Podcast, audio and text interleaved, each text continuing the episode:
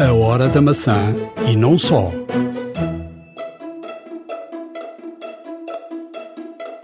Neste podcast, vamos viajar até Barcelona. Bruno Borges, da iServices, percorreu quilómetros dentro da World Mobile Congress e vai contar-nos todas as tendências para 2016. Pedro Ribeiro, diretor da Rádio Comercial, vem à Hora da Maçã contar-nos como a rádio evoluiu com a introdução da tecnologia, desde o final dos anos 80 até hoje, das gravações em bobine à completa digitalização de uma rádio. Vale a pena ouvir. A Hora da Maçã vai ainda contar com muitos truques e dicas para iPhone e Macintosh, aplicações. Carlos Dias da Silva entrevista João Ferreira da CMTV. Falam sobre os seus hábitos digitais, como usa e que aplicações utiliza no seu dia a dia. Um grande podcast. Fique para ouvir.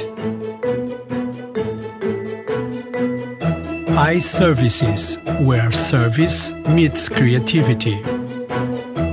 Já estamos no episódio 7 da Hora da Maçã. Estamos a gravar hoje, eh, dia 29 de fevereiro de 2016. 29 de fevereiro é sempre um dia uh, especial, só acontece de 4 em 4 anos. Nesta altura que estamos a entrar em março, uh, é já amanhã, Uh, vem uma keynote, uh, começa a aparecer uh, datas definitivas, ainda não é oficial, mas depois de 15 de março, data apontada por, por muita gente, 21 de março, a data para a keynote, onde, para além de variedíssimos produtos que se esperam que apareçam entre iPads, o novo relógio, há quase uma certeza que é o telefone uh, o mais pequeno da Apple, o 5SE, uh, parece uma certeza, até porque o mercado. Um, o mercado já começou a aparecer com, com medidas exatas. Uh, isto porquê? Porque o mercado das capas é um mercado brutal, o mercado dos acessórios, e os chineses não perdem tempo com isto. Sim, na verdade já foram, já foram uh, anunciadas as medidas para, para o novo terminal, o novo terminal móvel. Uh, anunciadas quer dizer, anunciadas não pela Apple, não é? Não, não, não pela Apple, mas, mas na verdade todos os fabricantes, os grandes fabricantes de, de acessórios, principalmente capas e outros, e outros tipos de acessórios para, para o iPhone, começam desde já a produzir com as dimensões eh, transpiradas e, e, e de facto espera-se uma, uma panóplia enorme, como é de costume, uh, até uh, de acessórios e capas dos mais variados, dos mais variados modelos, feitios e materiais. Este, este tema das capas é, é, curioso porque de facto o mercado chinês, isto vale dinheiro nesta altura, uh, saber as medidas exatas, mesmo não conhecendo o, o próprio telefone. Isto porquê? Porque o, o, o telefone sai e normalmente quem vai comprar o telefone diz não, quero uma capa para, para, para para o telefone. Eh, mesmo que não haja a tal capa que desejamos uh, ter num futuro próximo, uh, podemos comprar aquelas que estão disponíveis. E, portanto, os primeiros a conseguirem chegar ao mercado com capas vão de facto logo ganhar dinheiro com isso. E, portanto, estamos aqui a falar do, do negócio de, de, milhões e milhões. E, portanto, na China, imagino que quem consiga sacar esta informação das medidas exatas consiga ganhar bom, bom dinheiro com isso. Vamos em frente. Um, neste, neste podcast já lá iremos a, a, a Barcelona. Uh, estivemos na, na Mobile World Congress, já lá iremos mais à frente. Para já, um, falar também de um tema da atualidade, o tema que um, não se tem parado de falar nos Estados Unidos e, e, e, em todo o mundo, mas nomeadamente nos Estados Unidos. Tim Cook tem dado entrevistas atrás de entrevistas, um, algo não normal uh, para a Apple, com esta guerra entre o FBI e, e a Apple. Um, para quem não conhece a história, resumidamente, uh, houve um atentado nos Estados Unidos, uh, a polícia conseguiu recuperar um telefone uh, de um dos terroristas, mas não consegue aceder à informação desse, desse telefone. e, portanto, apresentou um caso em tribunal, o tribunal um, decretou que a Apple tinha de arranjar ferramentas para que o FBI entrasse no telefone. A Apple recusa-se liminarmente a abrir o telefone. Um, o que é que te parece desta, desta história? Esta é uma história não assim tão simples uh, como pode parecer. Sim, isto é um problema muito mais complexo do que parece, até mesmo porque, eh, vamos a ver, se por um lado estamos todos preocupados com a segurança de todos nós, segurança nacional e tudo mais, eh, por outro lado poderemos ter também um, visada a, a, a, violação da nossa privacidade, ou seja, não se sabe até que ponto é que depois uh, todas as instâncias governamentais e, e, de segurança não poderão utilizar essa informação e essas mesmas ferramentas que, uh, que as marcas poderão disponibilizar para também fazerem, neste caso, escutas e, e vigilância insubordinada um, e, e, sem nenhum tipo de, de decoro uh, face, face aos utilizadores em geral. Ou seja, poderemos estar aqui uh, na origem de um Big Brother. Uh, não desejado, obviamente, pela grande parte das pessoas, mas também é compreensível pela parte da segurança. Tal, uh, o FBI quer que a Apple instale uma backdoor, ou seja, a possibilidade de as autoridades acederem ao, ao telefone. Isto uh, porque, de facto, o, telefone da Apple, uh, o iPhone, está uh, muito bem feito em termos de privacidade. A informação está encriptada é difícil acesso. As mensagens da Apple, os iMessage, são mensagens que não são de acesso direto, uh, e, ou seja, é difícil uh, as autoridades poderem aqui entrar. Agora, aquilo que se discute nos Estados Unidos, e, e eu já tive a oportunidade de, de, ler muito e ouvir muito sobre, sobre esta questão, um, tem a ver uh, com o FBI querer aproveitar uma situação que não é nova para criar aqui uma opinião pública uh, a favor do FBI, porque estamos a falar de terroristas e nos Estados Unidos há muito essa preocupação do terrorismo para criar aqui uma onda a favor do FBI. Porque aquilo que acontecia é que as pessoas de facto estavam a favor da privacidade total e, portanto, eh, que as autoridades não tivessem acesso à informação de cada um. Isto vem naquela sequência do. do do caso Snowden, uh, que conseguiu provar uh, que de facto o governo norte-americano tinha um programa uh, ultra secreto que conseguia ouvir tudo, saber tudo de toda a gente em todo o mundo. Portanto, criou uma polémica enorme com o governo norte-americano a negar categoricamente, mas depois de facto provou-se que, que, que, era verdade. Um, o que é que está a acontecer com este caso? Um, o FBI, sabendo disto, e sabendo que um tribunal não pode obrigar a Apple, uh, neste caso, uh, a criar uma backdoor, está a criar aqui algo que, que, que faça com que a discussão se torne uh, pública. pública, enorme e que este seja um problema que vá ao Congresso. E indo ao Congresso, pode ser lei. E se for lei, de facto, a partir daí as grandes marcas são obrigadas a, a, a de facto a criar uma backdoor para, para as autoridades. Agora, o problema é que a backdoor abre a possibilidade de chegar ao telefone e pode chegar um telefone dos terroristas, mas também pode chegar ao telefone de, de, de, de qualquer outra pessoa. Temos o caso em Portugal, uh, bastante falado, uh, que, que, que, que, as autoridades portuguesas acederam ao telefone de um jornalista através de, uh, de uma operadora e, portanto, criou de facto um, é um caso gravíssimo, não é? De, de privacidade. Um, e portanto, tendo as ferramentas para lá chegar, pode chegar aos maus, mas também pode chegar aos bons. E podes querer um, ter informação de terroristas, mas também podes querer ter informação que sirva para, para muita coisa. Uh, e portanto, esse é grande, o grande problema nesta altura.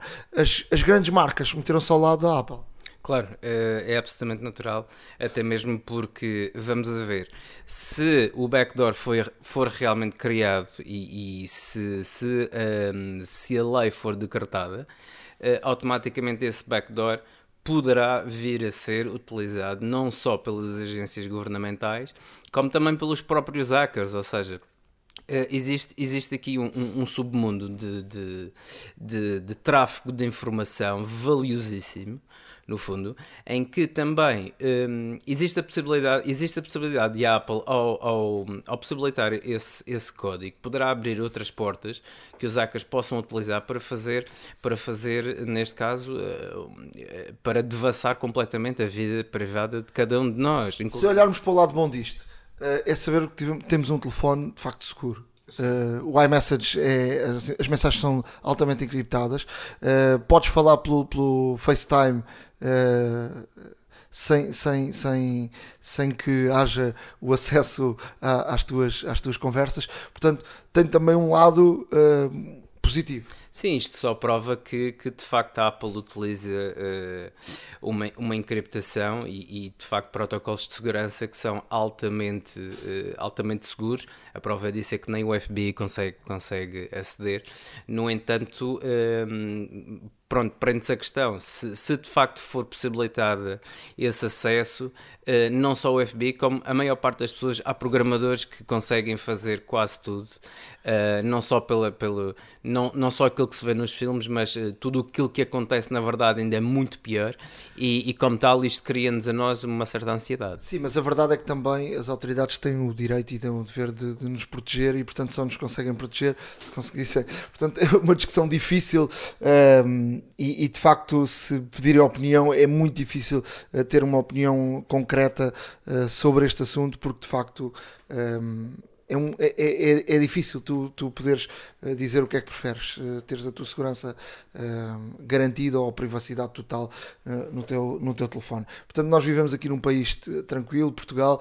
Portanto, se perguntares à maior parte das pessoas, acredito que as pessoas prefiram ter a privacidade do telefone, mas vivendo num país com os riscos do, dos Estados Unidos é, é de facto deve ser difícil e, portanto, é um assunto que divide, divide a opinião. Falando de, de segurança. Agora no, em Barcelona, no, na Mobile World Congress, uh, algo que fiquei espantado e de facto achava que não era possível fazer. Mas uma, uma empresa mostrou que um, eh, com um leitor de, de, de, de, impressão, eh, de impressão digital. O biométrico, neste caso, é possível, um, é possível desbloquear o nosso iPhone através do Touch ID. Pois, isso era algo que pensávamos ser impossível, porque a Apple vendeu, um, na altura, uh, quando apareceu a impressão digital, a ideia que um, este leitor de impressão digital que está no iPhone funcionava um, só com o calor humano. Ou seja, se arrancasse um dedo e, e, e fosses lá com o dedo. Uh, ou criasse um molde de um dedo que não funcionava. Portanto, há muitas fraudes, uh, já vi imensas, de, de, picar o cartão com gente que tinha, por exemplo, no Brasil vi não há muito tempo um, num hospital que tinham para aí 20 ou 30 moldes de dedos e depois ia lá um e picava o cartão de, de toda a gente. E de facto, uma, uma empresa conseguiu na, em, em, Barcelona, através deste leitor, criar portanto, a informação uh, via computador e depois a partir dali, com uma, uma plasticina, com algo de plasticina e com um portanto, um, um tipo um molde, criar um molde, conseguia-se uh, uh, ler uh, a impressão digital. Vamos colocar este link com o vídeo no nosso blog e no nosso Facebook, mas de facto fiquei impressionado com isto porque era algo que eu pensava não ser possível. Pois, de facto, é utilizado uma plasticina no qual depois, ao colocar a impressão digital, é feito um molde em látex, suponho em que esse molde depois poderá ser utilizado para desbloquear o nosso iPhone. Uh, isto deita por terra toda e qualquer teoria de que o Touch ID é 100% seguro e só funcionaria, como disseste, com o calor humano. Um, está provado que não. Uh, não sei se eventualmente poderemos uh, temer algum tipo de, de intrusão ao nosso telefone, no caso de o perdermos, por exemplo, mas também hum, é bom dizer que este, este processo não é um processo que se possa fazer facilmente em casa, eh, portanto, eh, pressupõe a utilização de um leitor biométrico de alta precisão, pressupõe a utilização de materiais que não estão à venda eh, e que sejam de fácil acesso, portanto, mas que é possível é e, e, de facto aqui põe em causa um pouco também a, a, questão da segurança do Touch ID. Neste, neste podcast vamos agora falar de, de algo que de facto me tem encantado um, no iPhone. Uh, tenho utilizado muito e depois daquela conversa com, com o nosso amigo invisual uh, aqui neste, neste podcast, uh, comecei a utilizar ainda mais e de facto vi que de facto vi de facto que, que um, podemos uh, falar para o telefone e ele automaticamente escreve uh, com uma precisão brutal. E vou-lhes dar o um exemplo. Um, vou no carro, tenho um suporte para o iPhone e eu julgo que isto é o início daquilo que vai acontecer dentro de, de algum tempo com, com o CarPlay e com, e, e com mais tecnologia uh, uh, integrada. no carro. Um, eu, por exemplo, tenho o iPhone no, no, no tablier, num, num Sport, uh, quero mandar uma mensagem, abra uma mensagem, ou quer responder uma mensagem, uh, na parte de baixo uh, do teclado tem um microfonezinho, não sei se já repararam, há muita gente que provavelmente nunca utilizou isso, mas tem um, um, um microfone e carregando nesse microfone podemos falar e, e peço a todos que experimentem isso e ele reproduz para, para, para texto a nossa voz com uma precisão brutal. Está ao lado da barra de espaço. Um, eu uso, estou a usar isto uh, muito, muito, muito nas mensagens. Uh, já tenho aqui alguma técnica de falar com, com sim, falar mais devagar, um, às vezes mensagens grandes, uh, fazer pausas, e de facto funciona muito, muito, muito bem. Não é nada de novo, é algo que já existe há, há bastante tempo uh, no, no, Macintosh e também no, no, nos iPhones. O Ricardo já vai falar uh, dessa questão do, uh, para utilização também da mesma forma no, no Mac, mas de facto estou muito impressionado com, com esta solução. Poupa muito tempo Uh, não nos distrai uh, na questão de, por exemplo, no carro, de poder uh, responder a mensagens sem ter que estar a digitar no, no, no, telefone. E portanto, eu acho que vai ser algo nos próximos, na introdução do CarPlay, vai ser algo que vai ficar mais implementado porque com o microfone já no carro vai ter a possibilidade, portanto de estar mais perto do volante e, portanto, não termos a necessidade de, de nos chegarmos mais perto do, do, do telefone. Um, ainda há poucos instantes vinha a caminhar com o auricular no ouvido. Uh, precisei de responder uma mensagem, respondi com o auricular sem nenhum tipo de erro. E de facto é uma tecnologia que me parece tecnologia de futuro, um futuro imediato, uh, mas que uh, está já à nossa disposição e que há muitas muita gente que se calhar nem fazia a ideia. Tu usas isto ou não?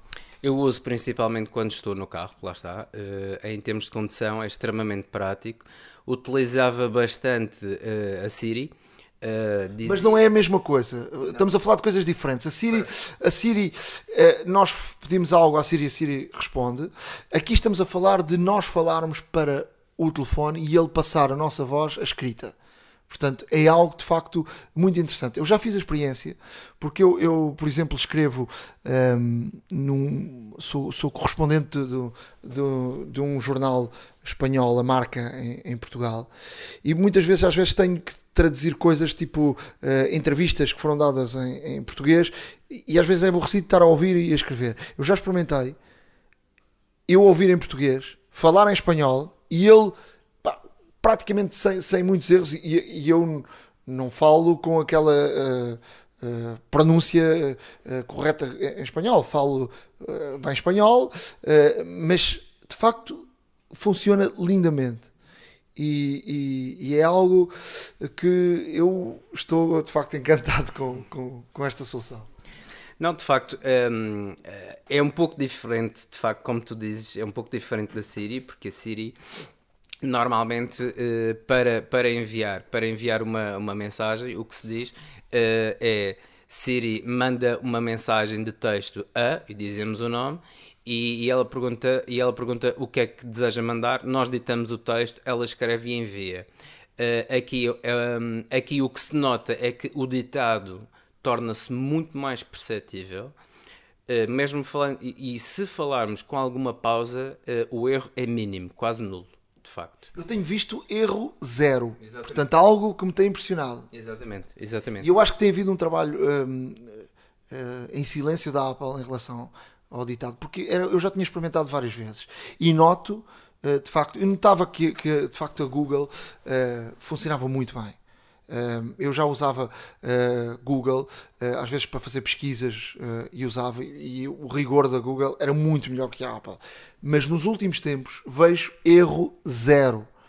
Há aqui só uma questão de vírgulas e de pontos que, que não acontecem, portanto, depois temos que ir lá, se quisermos meter uma vírgula ou um ponto e, e colocar isso no texto. Eh, acredito que, que isso possa ser eh, resolvido ou haja uma forma de resolver isso, mas erro uh, zero. Mas este é um, é, um, é, um, é um sistema que já existe há muito tempo nos computadores da Apple. Já, e, e, exatamente, até mesmo no, no Mac OS X. Uh, se formos, por exemplo, às preferências do sistema, na opção ditado e fala, e optarmos pelo sintetizador de voz e logo em seguida texto para fala, podemos. Existe uma opção que, que temos que colocar um check que é falar texto selecionado quando a tecla é pressionada. Por defeito é Alt Escape. Um, eu fiz vários testes com várias vozes e, e de facto o preferido um, é o Alex. A velocidade 3,5, sensivelmente, um pouco mais do que metade.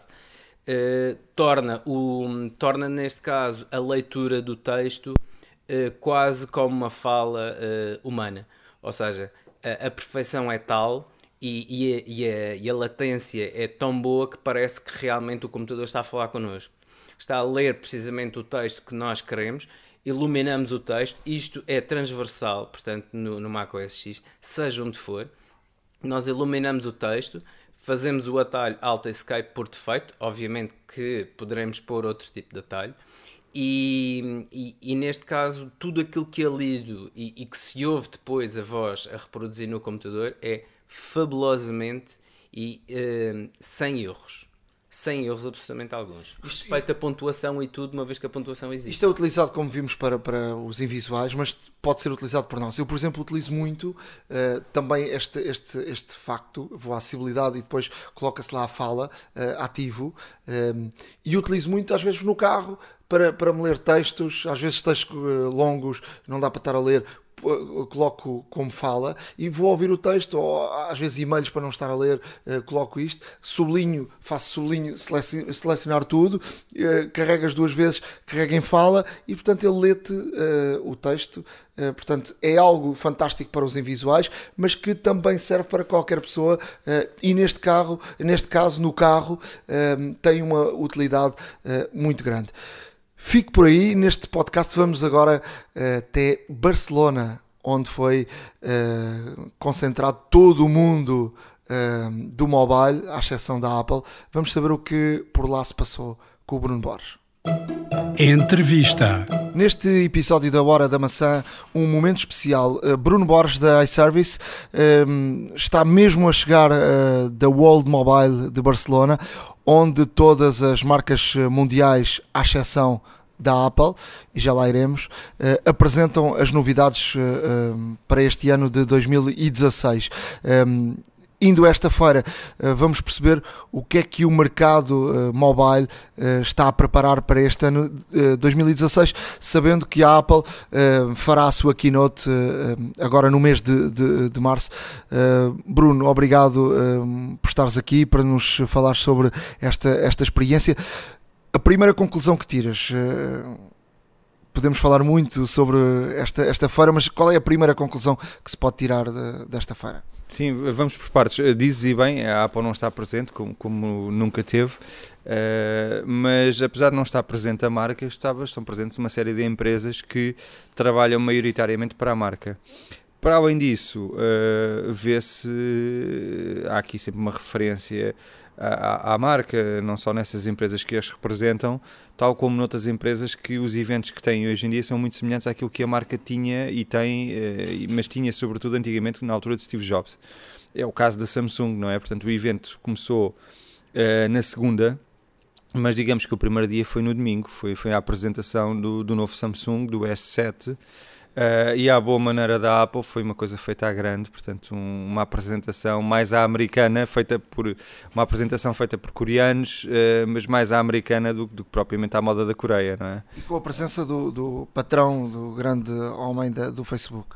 Sim, também, também. Portanto, essa foi, foi o ponto alto da noite, até porque a Samsung surpreendeu em dois aspectos uh, e surpreendeu, quer dizer, quem está mais distraído surpreendeu sem dúvida, que é a apresentação da, da nova câmara 360, uma, uma reiterada aposta no, no Samsung Gear 360, portanto nos óculos, uh, e surpreendeu com, com a apresentação também, do, com, a, com o aparecimento, digamos assim, do, do, do Mark Zuckerberg, não é? Portanto, foi, foi o momento alto da noite. E porquê é que eu digo isto? Digo isto porque quem esperava ver um novo design no S7 uh, eh, não viu, não viu isso. Viu um design muito, muito semelhante ao S6. Uh, eh, a curvatura, em vez de estar mais virada para a parte da frente do smartphone, está mais para a parte de trás, mas quer dizer, não parece que seja isso que faça a grande diferença.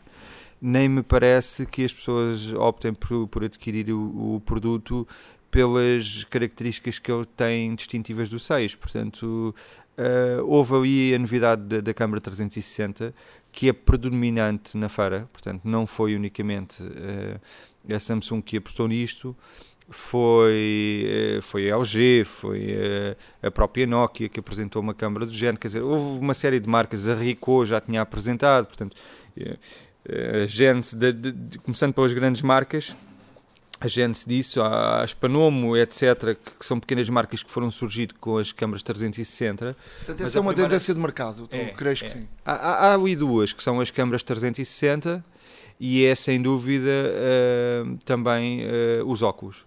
Portanto, realidade virtual. A realidade virtual. Tudo que puxa para a realidade virtual, houve uma série de marcas a apostar. Aliás, nós agora estamos um pouco curiosos para ver também o que é que a Apple faz a esse nível. É, será que vai aparecer com algo que, que relacionado com o 360?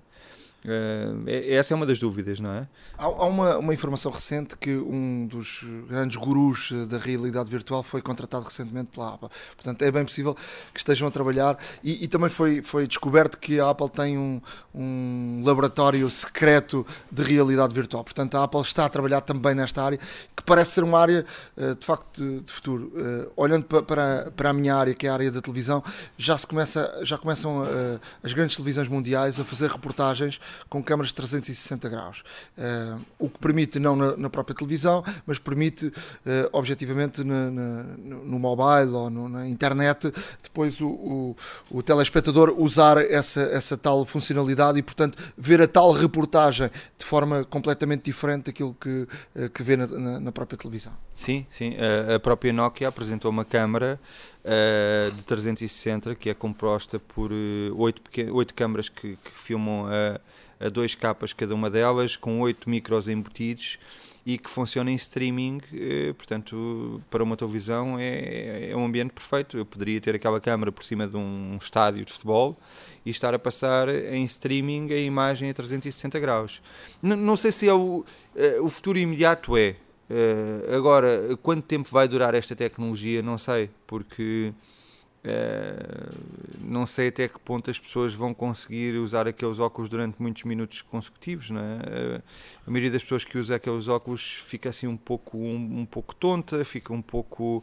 Uh, é, é, meio claustrofóbico, não é? Portanto, quer dizer, a tecnologia em si traz uma ou duas, uma ou duas dificuldades de utilização.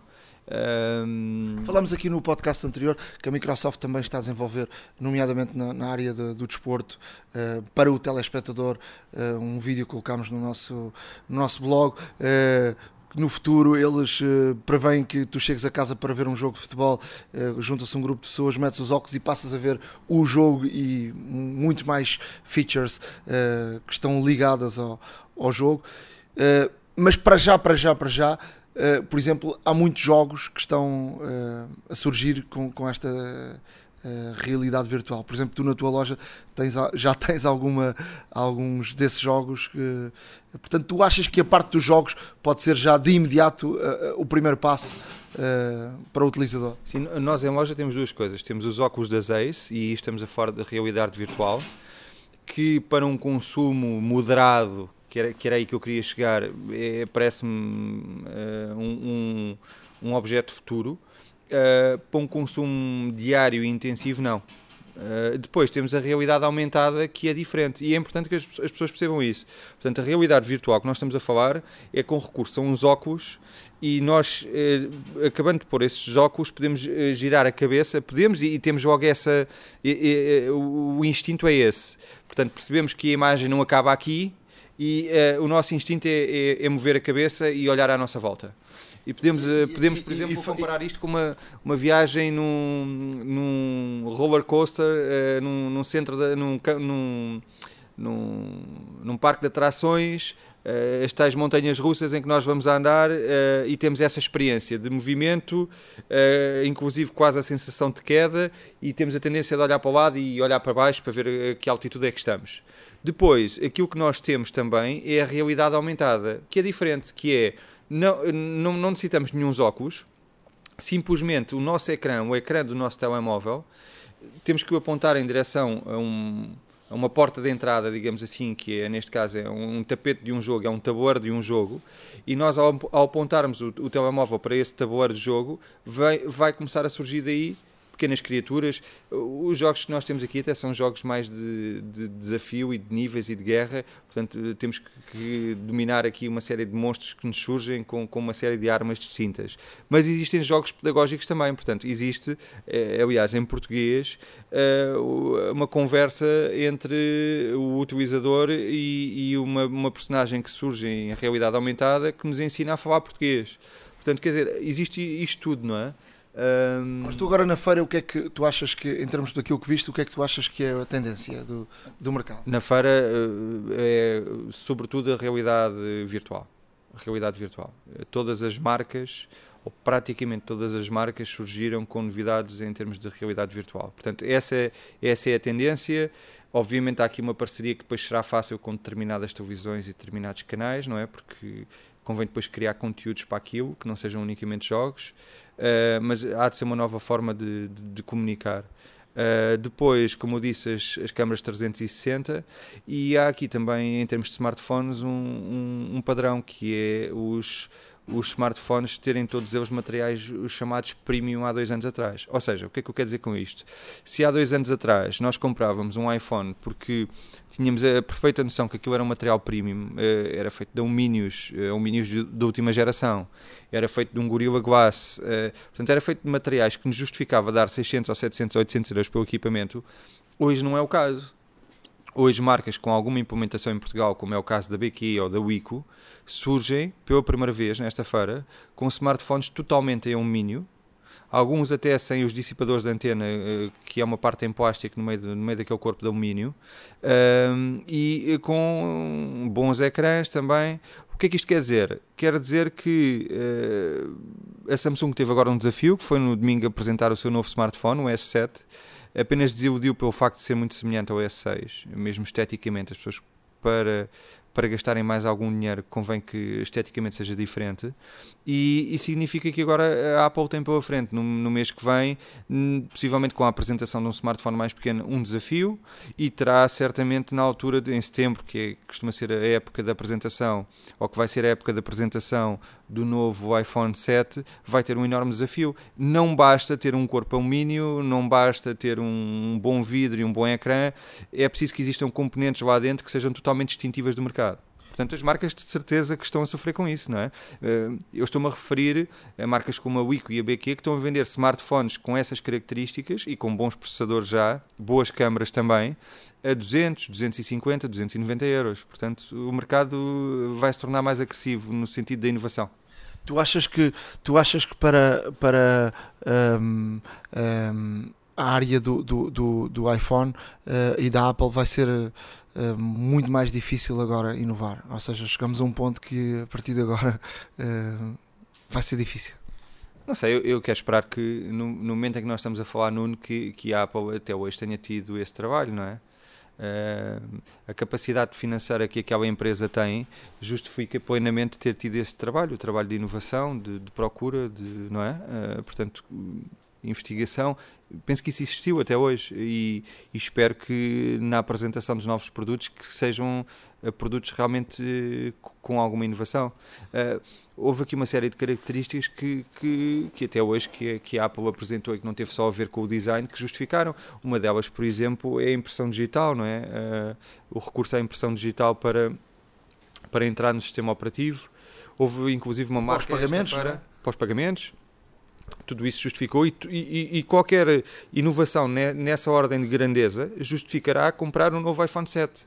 Agora, não pode ser apenas estética, é isso, que estamos, é isso que estamos aqui a referir. Não pode ser apenas estética, porque e a Apple tem sempre uma vantagem perante as outras marcas, que é o sistema operativo, não é? Só isso, digamos que é quase um terço do caminho que já foi andado automaticamente, o não estar agarrado à Google Play e ter um sistema operativo próprio, mais fechado, mais, mais salvaguardado, digamos assim. Pelos corredores que andaste lá em, lá em Barcelona na, na feira, uh, o que é que te saltou à vista em termos de, de marcas de telefone? Houve algum telefone que disseste está aqui algo diferente? Ou, ou a tendência é praticamente tudo, tudo toda a mesma? A, a tendência é, é, é, é, a mesma, não é? Agora, há o Best of the Show, convém falar, que foi o, o LG, portanto o G5, é um telefone que me saltou à vista porque por várias razões. Uh, foi o que mais me emocionou ali dentro quer dizer é aquilo que é, que é diferente. Uh, foi o primeiro que eu quis ir testar e ver realmente se, se, como é que funcionava Uh, abre, mercado, abre um mercado diferente para os acessórios. Portanto, o que é que o LG G5 faz? Antes de mais, convém explicar. É um, é um, um smartphone que funciona por componentes, portanto, tem uma parte de baixo do, do, do telefone que é destacável. Eu carrego num pequeno botão e consigo tirar não só aquela porta de carga que nós utilizamos diariamente para carregar o telemóvel, como o, o, o, o speaker, como também uh, aquela parte do jack para, para ligarmos aos escutadores. Portanto, toda essa base de baixo tem eh, é capaz de ser um quinto do equipamento, é destacável. E ao tirarmos isso, o que é que sai? Sai essas três componentes e sai a bateria. E eu posso substituir isso. Posso substituir de momento por duas coisas. Por uma parceria que a LG tem com a BO, uh, eh, portanto, por uma qualidade de som diferente, e posso meter uma dock da BO. Obviamente isso terá o seu custo, e a LG não nos soube informar agora do valor exato, mas terá o seu custo. Portanto, qualquer pessoa que, que dê primazia à, à, música no seu smartphone pode optar por comprar aquele acessório. Ou então as pessoas que deem primazia a tudo o que é fotografia podem eh, substituir aquela dock por uma dock com uma bateria extra e com uh, quase uh, é uma, uma dock mais larga que, que permite agarrar o telefone de outra forma permite agarrar o telefone como se fosse uma máquina uh, fotográfica e tem uma série de botões específicos para a máquina fotográfica. Um scroll para o zoom, um botão específico para tirar fotografia e para fazer vídeo, portanto tem umas características distintas. Foi a marca que mais inovou, foi a AUG, por trazer aquele, aquele destacável, por ser um, um, smartphone por componentes, por poder trocar determinados componentes dentro do smartphone. Uh, resta a dúvida se, se vai durar ou não porque é quase contraditório aquilo que estamos aqui a falar. Portanto, eu, eu, estava, eu estava aqui há pouco a dizer, há dois ou três minutos atrás, que todas as marcas têm um full body em alumínio, portanto, tem aquela concha traseira totalmente em alumínio. Aquilo que a LG fez foi cortar uma parte do telefone. A dúvida que isto traz é, a partir do momento em que a bateria é facilmente dissociável, é quase como andar um pouco contra o mercado, não é? Eu, eu recordo-me antigamente o meu, meu, smartphone caía ao chão e facilmente a bateria soltava-se, eu desligava-se, ou mesmo sem cair, de vez em quando a bateria tinha alguma folga e soltava-se, eu tinha que voltar a tirar a bateria e pôr. A dúvida é essa. No LG G5, G5 será que daqui a um ano, um ano e meio, será que o material tem folgas? Tal como compramos um carro quando é novo, pouco ruído faz, poucas folgas tem, e depois, passado 2, 3, 4 anos, houve-se ruídos por todo lado. Portanto, é, foi isso que eu tive a analisar um pouco no equipamento, era a forma como fechava e se realmente se aquilo terá facilidade em ganhar folgas ou não. Em termos de, de, de, outras marcas, muitas marcas chinesas uh, de qualidade, com hardware de qualidade, mas uh, pouco conhecidas em, em, em, Portugal e com valores para quem quer comprar telefones. Obviamente estamos a falar de Androids, não estamos a falar de, de iOS, uh, com valores uh, baixos no mercado. Sim, sim, há uma série delas. Também não, não quero, quer dizer, não quero induzir ninguém em erro uh, e dizer que uma parte delas vai estar presente em Portugal futuramente. Não parece que, que eles tenham um grande, grande interesse em Portugal e curiosamente algumas dessas gigantes não estão a demonstrar grande interesse na Europa, que é estranho, não é? Uh, a Oppo, a Xiaomi, há, uma, há uma série de marcas que existem uh, nos mercados asiáticos e que não existem cá. E quando falo em Portugal, e, e, sempre que eu abordo uma dessas marcas, tenho sempre a possibilidade de perguntar quando é que estará presente cá, uh, nenhuma delas demonstra grande interesse no nosso mercado por enquanto. Portanto, uh, o que é que vai acontecer? Vai continuar a acontecer uma série de portugueses procurarem equipamentos diferentes e, e adquirirem-nos através da internet. Conclusões, eh, uma feira, mais uma para ir, mas foi, foi algo que tiveste algo que te surpreendeu, algo que te agradasse mais, ou, eh, a tendência eh, está, por exemplo, em feiras na Ásia ou nos Estados Unidos, ou, o que é que nos dizes? Sim, quer dizer, as marcas apresentam aqui tecnologia que é apresentada noutras feiras e que com o seu próprio design muitas vezes um design mais arrojado, outras vezes um design feito, que eu diria quase à última da hora e muito semelhante àquilo que já se viu em pequenas empresas, ou que foram adquiridas ou que foram simplesmente copiadas. Porque, quer dizer, eu acredito que uma grande marca, eh, de duas uma, ou tem capacidade eh, internamente para copiar, e quando eu digo copiar, quer dizer, com a ligeireza do termo que deve ser levado, Uh, ou tem capacidade para copiar uma tecnologia, ou se não tem capacidade, eh, vai adquirir essa, essa empresa. Não é? Uh, e aquilo que se vê em Barcelona é isso mesmo: são as grandes marcas. Portanto, nem uma pequena empresa consegue estar presente em Barcelona, aos custos por metro quadrado que, que, que existem lá. Portanto, é, Barcelona é o sítio privilegiado para as grandes empresas mundiais apresentarem os seus produtos. Aquilo que vemos é a tecnologia que surgiu muitas vezes no ano passado e que foi redesenhada por grandes empresas. Para finalizar, uh, Bruno, em termos de acessórios, aí sim uh, há, há uma evolução no mercado. Se há uma estagnação em termos de mobile, uh, pelo menos para aquilo que se vê em Barcelona, em termos de acessórios, tu achas que há de facto grande, uma grande evolução? Sim, portanto, tudo o que tem a ver com, com. Para já, tudo o que é conectáveis, não é? Uh, os conectáveis uh, com os, o chamado device smart home, portanto, tudo o que é para ter em casa. Imaginemos, por exemplo, ter na nossa sala um sensor, e, e estamos a falar maioritariamente de sensores. Um sensor para temperatura, umidade relativa no ar e qualidade do ar. Ou mesmo no exterior, na varanda ou, ou no jardim, ter um sensor para uh, a temperatura lá fora, para a pressão atmosférica, para também a umidade relativa presente, quer dizer, tudo isso uh, começa a surgir no mercado. Uh, há muita procura a esse nível. As câmaras também para ligar uh, diretamente ao smartphone e ver em, em tempo real, remotamente, portanto à distância, ver aquilo que, aquilo que está a passar em nossa casa, nas nossas empresas. Portanto, estamos a falar de domótica Portanto, o controle à distância de algo. Sim, sim. Só que de uma forma mais fácil de aplicar. Portanto, é uma domótica que tu não tens que adquirir uma, uma empresa terceira, vais simplesmente a uma loja de grande retalho, adquires peça a peça esses, esses sensores, chegas a casa e aplicas. Basicamente é isso. Portanto, isso esteve também muito presente na feira. Uh, diria que são, são as, as principais uh, novidades. Portanto, 2016 vai ter esse, esse, lado de podermos controlar a nossa casa à, à, distância. Sim, sim, sem dúvida. Penso que 2016 é o ano em que, em que, que se vai vender muitos gadgets nessa área.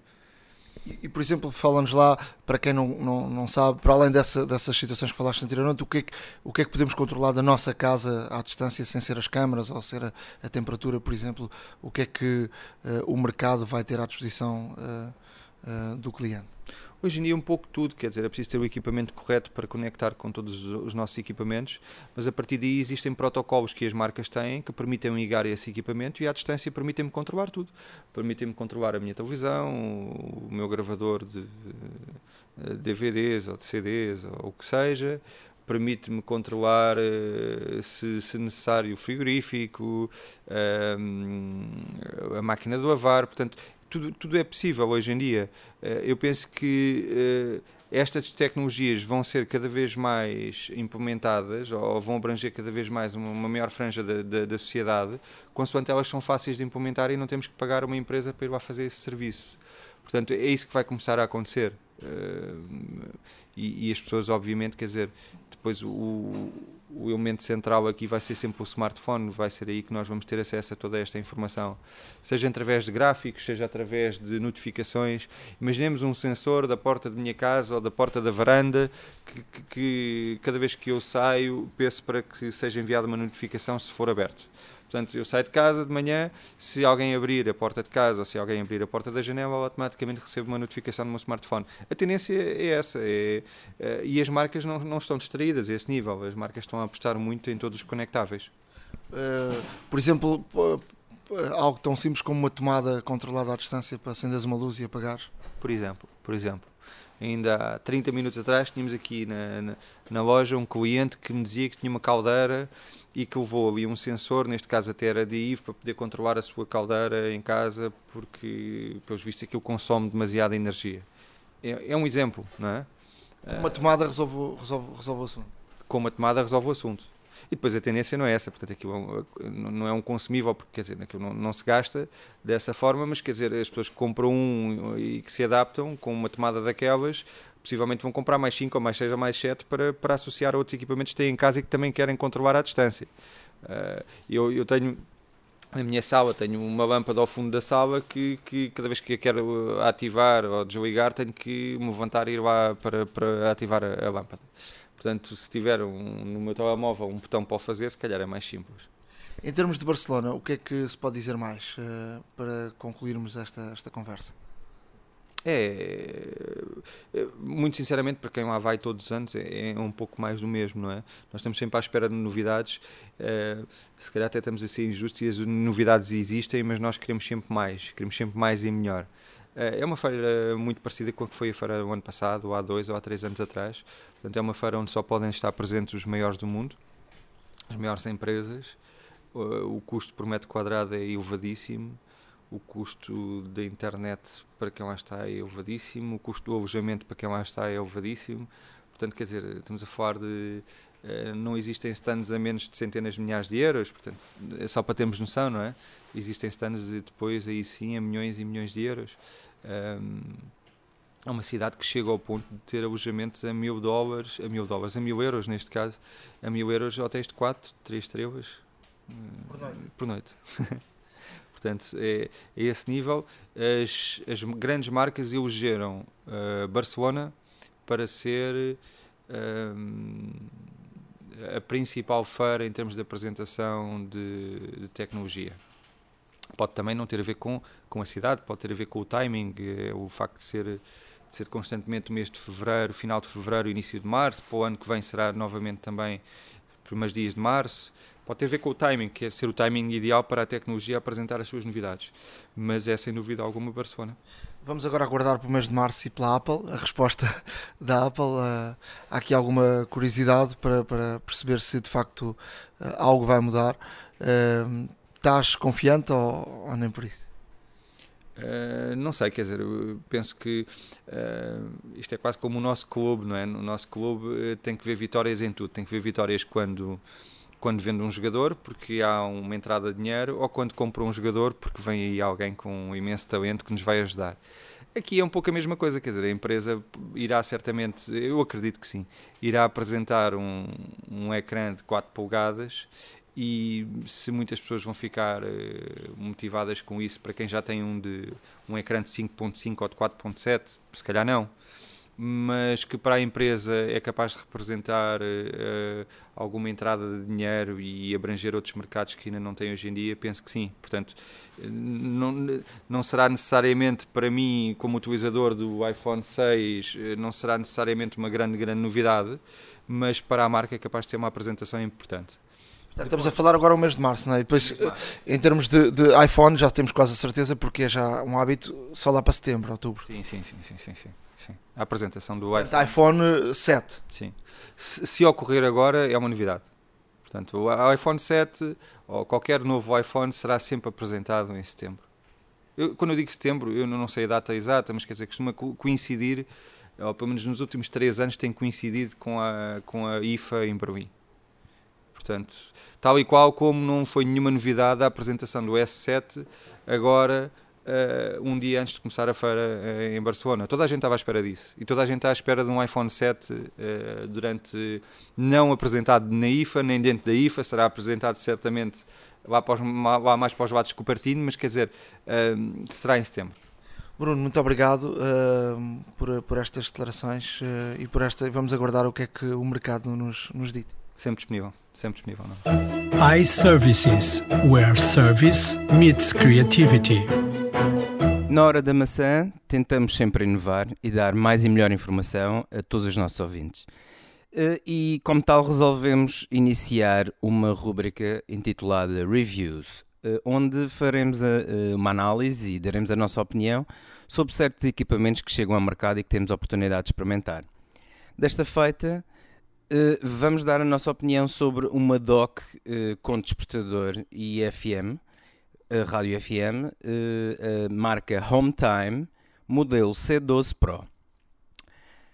À primeira análise, esta dock é uma dock de dimensões compactas, eh, portanto, igual à de muitos rádios despertadores que provavelmente estarão na mesinha de cabeceira de dezenas de milhares de, de, de lares portugueses.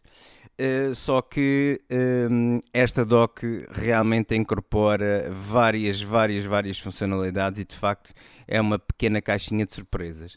Apesar do seu tamanho compacto, garanto-vos que uh, reserva muitas, muitas e agradáveis surpresas para todos aqueles que uh, eventualmente poderão ter a curiosidade de experimentar, assim como nós o fizemos. À primeira vista temos um, um display de 4 polegadas, portanto bastante generoso, com dígitos grandes, em que todas as informações são colocadas de forma, de forma bem clara e distinta para, para que sejam de fácil leitura. Esta dock incorpora um terminal Lightning que, que suporta todos os, todos os equipamentos Apple mais recentes. Um, tem também um suporte no qual o equipamento fica estável um, e que não só para os, os telefones, mas também para os iPads. Tivemos a oportunidade de experimentar com o iPad Air 2 portanto um equipamento de maiores dimensões e realmente a estabilidade é muito boa. O próprio suporte tem um revestimento de silicone de forma a não arranhar, neste caso, um, a parte traseira do equipamento. Para todos aqueles que não tenham um, um terminal eh, com, portanto, um equipamento com terminal Lightning, eh, esta dock reserva outro tipo de conexões, como por exemplo, eh, esta dock fornece duas portas USB frontais que poderão ser utilizadas tanto para carregar uh, um dispositivo, por exemplo, um smartwatch, uh, como também possibilita fazer leitura da música contida no equipamento através de USB Play. Tem também um, um botão uh, grande, circular, que, que, domina a grande parte de, superior do equipamento em que este botão obviamente regula o volume e também ao pressionar eh, será para selecionar e escolher outras opções que a, dock, que a própria dock nos possibilita. Em termos de ligações, novamente, para quem não tem um terminal Lightning, dispõe também de conectividade Bluetooth, portanto, uh, até 10 metros sem perda de sinal, uh, autenticamente. Tem também uma entrada auxiliar de um jack 3,5, onde, que, cujo cabo vem fornecido com o equipamento e que poderá ser utilizado para ligar, para ligar outros dispositivos que não tenham, uh, neste caso, uh, nem USB, possibilidade do USB ou Lightning. Esta dock, inclusive, também incorpora um leitor de cartões SD que, à primeira vista, não está visível uh, poderá encontrá-lo sempre dentro do compartimento da bateria, da bateria auxiliar, portanto na parte de baixo do equipamento, na qual uh, tem uma ranhura para um cartão micro SD que poderá, poderá conter uma série de uma série de músicas já por nós selecionadas. O equipamento dispõe ainda de um termómetro o que poderá ser útil, por exemplo, se no quarto onde estiver colocada tivermos uma criança e ao dar-nos a leitura da temperatura ambiente eh, permite-nos climatizar para um maior conforto da mesma. Existem os botões de seleção, eh, nos quais também de fácil, de fácil utilização, portanto, ou pressionar ou então rodar para a esquerda e para a direita, Um deles uh, também faz, uh, eh, um, ehm, também liga e desliga o equipamento e o outro faz o avanço e retrocesso da música. A não esquecer que via Bluetooth, por exemplo, uh, poderemos controlar facilmente o volume através do iPhone ou até mesmo escolher a música que desejarmos. Apesar do seu aspecto muito compacto, ehm, é uma agradável surpresa em termos de som porque nunca julguei e de facto fiquei surpreendido uh, por um equipamento que seja tão pequeno e com uma caixa tão pequena que tenha de facto um som uh, cristalino com um baixo envolvente e, e acima de tudo uma reprodução uh, sem distorção, até mesmo num volume já um pouco mais alto. Na parte traseira permite-nos escolher também Uh, o modo que queremos que a temperatura seja, seja, seja indicada, portanto em Celsius ou, ou Fahrenheit. Existe o modo de, de, de, relógio que poderemos, que poderemos selecionar entre as 12 e as 24 horas. E também uh, o som do próprio alarme. Portanto, uh, a DOC possibilita fazermos uma pré-seleção do alarme para a hora que desejarmos e poderemos, acusar, uh, poderemos, neste caso, acordar com o sinal sonoro através de rádio FM, a última estação escolhida, ou através mesmo da música contida no cartão SD que referi anteriormente, um, ehm, que fica embutido na parte uh, traseira, uh, perdão, na parte inferior. Uh, por todos estes motivos e mais alguns, uh, é um equipamento que um, existe na cor branco e preto e é uma excelente aposta para uh, termos na nossa mesinha cabeceira. As duas portas USB frontais são ótimas para carregar outros equipamentos que não, não o iPhone ou o iPad, por exemplo, o smartwatch, como já foi referido. E um, além disso, o que possibilita também uma gestão de cabos eh, que poderemos não, não estar a utilizar outros transformadores e outros cabos que possam interferir, inclusive, em toda, no, nos vários objetos que poderemos ter na nossa mesinha cabeceira. Uh, podem experimentar, obviamente, em todas as lojas iServices e uma vez que estamos uh, em território nacional, portanto temos uma cobertura desde o norte com duas lojas no Porto, três em Lisboa e uma em Faro, uh, facilmente poderá deslocar-se experimentar e verificar uh, por si próprio que não deixa de ser uma excelente aposta. Todas, todas estas informações e, e, inclusive informações mais detalhadas em termos de características e características e especificações técnicas estarão disponíveis no nosso blog ahoradamaca.wordpress.com Olha quem é ele Terminou mais um jornal da CMTV. Uh, hoje é domingo. Eh, dia em que muita gente aproveita para descansar. No caso do João Ferreira, jornalista, pivô da CMTV, uh, eh, não é bem assim. Domingo é um dia de muito trabalho. Sábado e domingo são os dias de trabalho máximo, onde eu chego a trabalhar às vezes 30 horas nos dois dias ou mais, não é? Mais de 15 horas por dia, às vezes 16, 17. Enfim, trabalhamos o que for, o que for preciso para hum, dar informação melhor primeiro. É esse, é esse o lema. É esse o lema. É e, parece que, o, é, e parece é que o saldo, é, o saldo é positivo. João, a tecnologia ajuda uh, ao teu trabalho, nomeadamente a dias desses tão longos? Claro, óbvio, tão claro que ajuda. Uh, é, é, praticamente impossível uh, vivermos hoje em dia sem o auxílio da, da tecnologia. Eu costumo dar este exemplo. Um, há um ataque qualquer, um ataque terrorista num país qualquer que eu desconheço, um grupo terrorista que eu nunca ouvi falar. Eu, há uns anos, se tivesse a apresentar um especial sobre isso, entraria em pânico.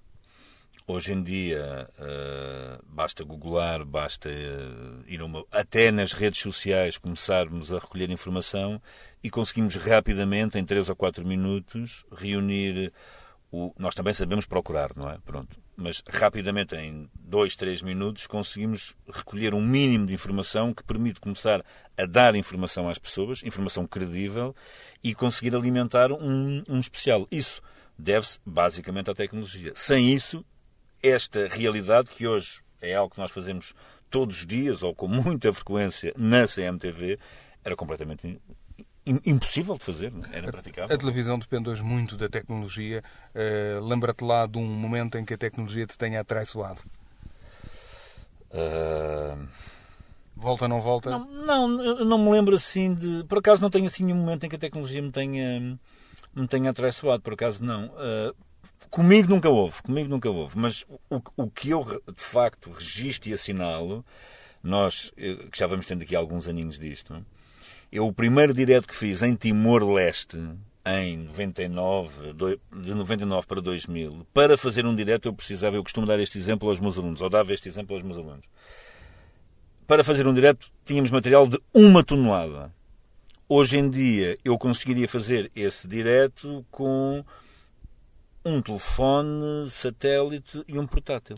E resolvia essa coisa. Só isso. Com assusta, tanto ou mais qualidade. Não é? Assusta, assusta toda essa evolução em tão pouco tempo. Assim, assusta um bocadinho porque nós próprios, eu e tu, que fazemos televisão há muitos anos, não é? Se calhar há 10 anos atrás e fazemos televisão no topo, não é? Portanto, estamos sempre, em termos de tecnologicamente, em empresas eh, de topo.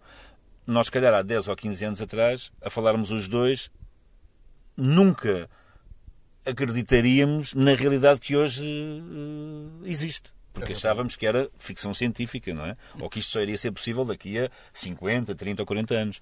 E a tecnologia anda, avança tão depressa e com tanta qualidade e com caminhos novos, cada vez eh, mais novos, cada vez se abrem mais portas e cada vez essas portas são abertas com mais rapidez, que eu sinceramente, já prognósticos são no fim, não é? Já não vale a pena fazer prognósticos, Nada, não é? Zero, zero. não vale a pena. João, és um dependente do telemóvel, do teu smartphone. Sou, o que é que sou, fazes? sou, sou. Usas para quê? Não, eu, eu ainda... Já usas pouco para telefonar? Não, não, eu uso muito para telefonar, ainda continua a ser um bocadinho a moda antiga. Uso muito para telefonar, uso para estar em algumas redes sociais. Eu sou pouco dado às redes sociais mas pelo menos no, no, no, Facebook e no WhatsApp ando lá. E depois uso para ter acesso à internet, basicamente. Não é? Um, mas ainda uso mais como uh, telefone. Ou pelo menos 50-50 como, como telefone. Chegaste a ter dois números de telefone, não chegaste? Eu ainda tenho. Ainda tens dois números? Sim, sim. Isso sim, não sim. é o caos? Uh, Tens dois telefones, bom, dois números. Na, na, realidade é, não é? Na realidade é o caos, é, é. Na realidade é o caos. Eu tenho um telefone que é o telefone profissional e depois tinha outro telefone uh, uh, que era um cartão que estava associado à minha mulher, às minhas filhas, que temos todos a mesma, a mesma conta. O que acontece várias vezes é que eu muitas vezes baralho-me completamente e ligo para pessoas de contactos mais profissional do meu número pessoal Está e depois não me atendem, aquilo está tudo. Resumindo e concluindo, comecei a dar os meus dois números a todas as pessoas, não é? E digo, olha, este é o profissional, mas se eu lhe ligar deste, atenda também, porque eu às vezes baralho-me e faço aqui um bocado de confusão. E pronto. João, Ahm. no desporto, e tu és um desportista nato, eh, o smartphone dá uma ajuda? És daqueles Não, que não. liga ao telefone, Não, não mede ligo a o telefone. Não, não. vê o GPS. Faço isso tudo, mas com, com o relógio, não Só é? de Não, relógio. não, não uso o smartphone. Tiro o smartphone porque eu gosto de correr sem gadgets nenhums para além do relógio, para não estar preocupado com rigorosamente nada. Eu só corro mesmo com o relógiozito, que depois tem tudo, não é? Mas chego a casa, descarrego para o computador. Mas tu que és um corredor de já de há muitos anos, imaginavas há 20 anos atrás que ia haver um relógio que dava a pulsação, Nunca que dizia a distância. Não, mas isso era um sonho de quem corre, não é? Isso era o sonho de quem corre, não é? Podemos ter tudo num relógio, que realmente ajuda imenso. E para além de ajudar, eu, eu até acho que, motiva, não é? Estas, todas estas informações motivam imenso. Até porque muitas, mu- muita informação é em tempo real e permite-nos eh, aumentar a passada ou reduzir um bocadinho, enfim. Quem usa o relógio sabe que faz, de facto, uma mais... eh, um- é uma mais-valia para quem corre muito. Uh, mas uh, não, não, não acreditava que fosse possível assim tão. Ainda para mais uma marca, uma marca portuguesa, eu não posso falar em marcas, mas o relógio que eu uso é uma marca portuguesa que é topo mundial e, portanto, porque é, é mais uma curiosidade. É? Qual é a aplicação que mais usas? Uh, a do Falar Global, óbvio. Um dos melhores programas da televisão portuguesa que. Único na, na matéria indiscutível. Sim, é? hoje em dia único em Ciência e Tecnologia, que já tem 10 anos, e que foi uma aposta minha e do Regional de criarmos uma aplicação eh, para ter todos os conteúdos do programa, e essa é a aplicação que eu uso mais, eh, mas de longe, é mesmo, é mesmo. Porque hoje em dia qualquer pessoa que queira ver o Falar Global pode vê-lo no bolso, não é? Fruta da época. Opinião com Pedro Aniceto. Já estamos aqui na zona do Pedro Aniceto. A partir de agora e durante algumas semanas vamos eh, perceber como é que a tecnologia fez evoluir eh, os vários setores da comunicação social, dos fotógrafos à televisão, à rádio. E para começarmos temos um convidado especial. Temos eh, Pedro Ribeiro, digníssimo diretor da, da Rádio Comercial, mas, mas eu, não, eu não, não quis trazer aqui o Pedro por, por quis trazer o Pedro porque ele tem um historial, como qualquer um de nós profissionalmente, tem um historial que atravessou já duas gerações de, de hardware, seja no que for que estejamos a falar, da profissão que estejamos a falar. Eu comecei na mecânica, na computação mecânica, o Pedro começou numa rádio 100% analógica, certo? Como é que um miúdo mergulha todo o analógico era um mundo de ficção científica, certo? Sim, dentro, de, dentro do analógico havia, mesmo assim, a oportunidade de te maravilhar, porque havia coisas absolutamente incríveis. Desde logo, sei lá, o aparecimento do fax. O fax era magia. Tu estás-me a dizer que eu enfio uma folha de papel aqui, vai sair do outro lado a fotografia num papel? Mas como? E nós recebíamos no, no, no, CMR, todas as quintas-feiras à noite havia grande expectativa para receber o fax do Independente. Vinha um fax com a manchete do Independente. Havia ali uma tertúlia. Qual é o ministro que eles vão demitir esta semana? Era o sapo capas. E nós ficávamos, ficávamos a olhar para a máquina e aquilo saía muito devagarinho. Ah, cá está, Couto dos Santos. Esta semana Couto dos Santos. E isso era magia absoluta. Ou ir para fora fazer um relato Tu lembras, não? A gente levava, um, levava uma, uma, maquineta. Para, que, para quem não sabe, eh, eu e o Pedro, eh, aliás, eu comecei com o Pedro, porque o Pedro já estava no Correio da Manhã Rádio, eu comecei em 91, Pedro, eh, começaste quando? 90, 90 foi pouco, foi pouco antes. Nós, nós íamos para os lados da bola com uma caixinha de metal mágica, mágica, Essa analógica. tinha o quê? Para os, para os, para os ouvintes? Tinha, pá, o que é, não sei o que é que tinha, era mágico, ainda hoje era mágico para mim. Eu sei que ligava lá dois fios de telefone. Ah, ok. okay? Era o que eu ligava. E aquilo era absolutamente mágico. Tu estavas na Rússia a fazer um relato e pensar, epá, isto é absolutamente a, a tecnologia não vai avançar mais. Que é um pensamento que já se atravessou na minha vida profissional muitas vezes. E eu continuo a cair nessa esparrela, que é olhar para uma coisa e pensar, pronto, epá, pronto, acabou. Isto é o máximo. Não é? E, e as, as, pessoas não, não, não, não imaginam, mas uh, nós no, no, no CMR uh, eh, houve uma coisa que era de facto, foi a primeira além do fax, a primeira coisa mais fantástica, que era uma coisa chamada Sirius. Era uma coisa que, uh, que passava do analógico para, ou seja, da fita. Tinha, tinha o registro, tu passavas a ter registros áudio uh, digitais. Com o número 725. Com o número 725. Era, no fundo, era, era, um, era um, um gravador de áudio digital com uma memória, pá, tipo ZX Spectrum, e que sistematicamente falhava. Portanto, o, o plano inicial. Tape loading error. O plano inicial era: nós agora não vamos mais passar publicidade em cassetes, como se passava. Em cassetes. Cassetes de fita. Montavas eh, fisicamente? Cada, cada spot era uma cassete. Ah, não era, não era uma sequência? Não, não, não. Cada spot era uma cassete. Era uma modernice. E andavas ali a, a pôr e a tirar cassetes durante os canais de publicidade. Acabou-se isso. Isto agora é a modernidade. Tu vais alinhar 10 spots seguidos aqui, o que é que acontecia fatalmente? Pá, traz as cassetes, porque isto não. não porque eu, eu, eu, olho para, para um iPhone hoje e penso, pá, quantos milhões de vezes é que isto tem mais capacidade do que aquela máquina que tinha uma, vamos chamar-lhe um servidor. Havia uma caixa na central técnica. Ninguém mexe aqui. Isto é o servidor do Sirius. Eu não sei que capacidade é que aquilo tinha, mas sei que não tinha suficiente, porque aquilo estava sempre a berrar. Mas para nós era uma maravilha. Lembras-te de um countdown no ecrã verde? Depois, depois dava um número. E depois tu. Uh, isto também era utilizado na informação, porque uh, quando tinhas um RM, ou seja, um Sim. som, uh, aquilo dava-te um número. E depois ias para a cabine e colocavas o número. Só que se o som fosse muito rápido, tu não tinhas tanto de carregar no segundo. Aquilo era o 725, depois era o, o 702. Era uma era coisa. Mágico, vamos, vamos só aqui fazer um. Uh, cada, cada sistema, cada geração de sistema com que vocês trabalharam uh, é substituída por um teoricamente melhor. Mas nós sabemos que na mudança de sistema é onde, está, onde estão as maiores dores de cabeça, porque há, um, há uma curva de aprendizagem dos novos. Uh, infelizmente, as estações e os jornais e as TVs não têm tempo para parar. Agora vamos dar formação aqui durante 30 dias em paralelo com o outro, nem pensar nisso. Uh, Quantas vezes tiveste situações de chorar a dizer assim: Eu quero o último que tinha antes deste, porque são quase sempre. Eu acredito que seja. Vais dizer, é sempre, é sempre, dizer sempre, quase sempre. sempre. Mas houve algum que tivesse deixado verdadeiramente saudades face àquilo que se lhe sucedeu? Isso é uma boa questão, mas porque vamos entrar aqui em, em, linguagem realmente muito técnica e só para quem, para quem faz rádio e teve contacto com esses sistemas é que há dois grandes sistemas nos últimos 10 anos eh, na difusão da rádio em Portugal. Há o Dalet e há o Zenon, que nós usamos agora. O que acontece tipicamente em Portugal é que há uma estação que é pioneira e vai buscar o último grito da moda. O último grito da moda durante três meses vai falhar clamorosamente. Mas há de haver uma razão para se escolher aquele. É porque tem alguns avanços em relação ao anterior. Mais do que facilidade de, de utilização, o que foi sempre privilegiado, ou que foi no início privilegiado, foi fiabilidade. O que as estações queriam era que os canais de publicidade entrassem a horas e entrassem de facto. As estações de informação queriam que os sons entrassem todos e não se perdessem para sempre. Mais do que às vezes a facilidade de utilização.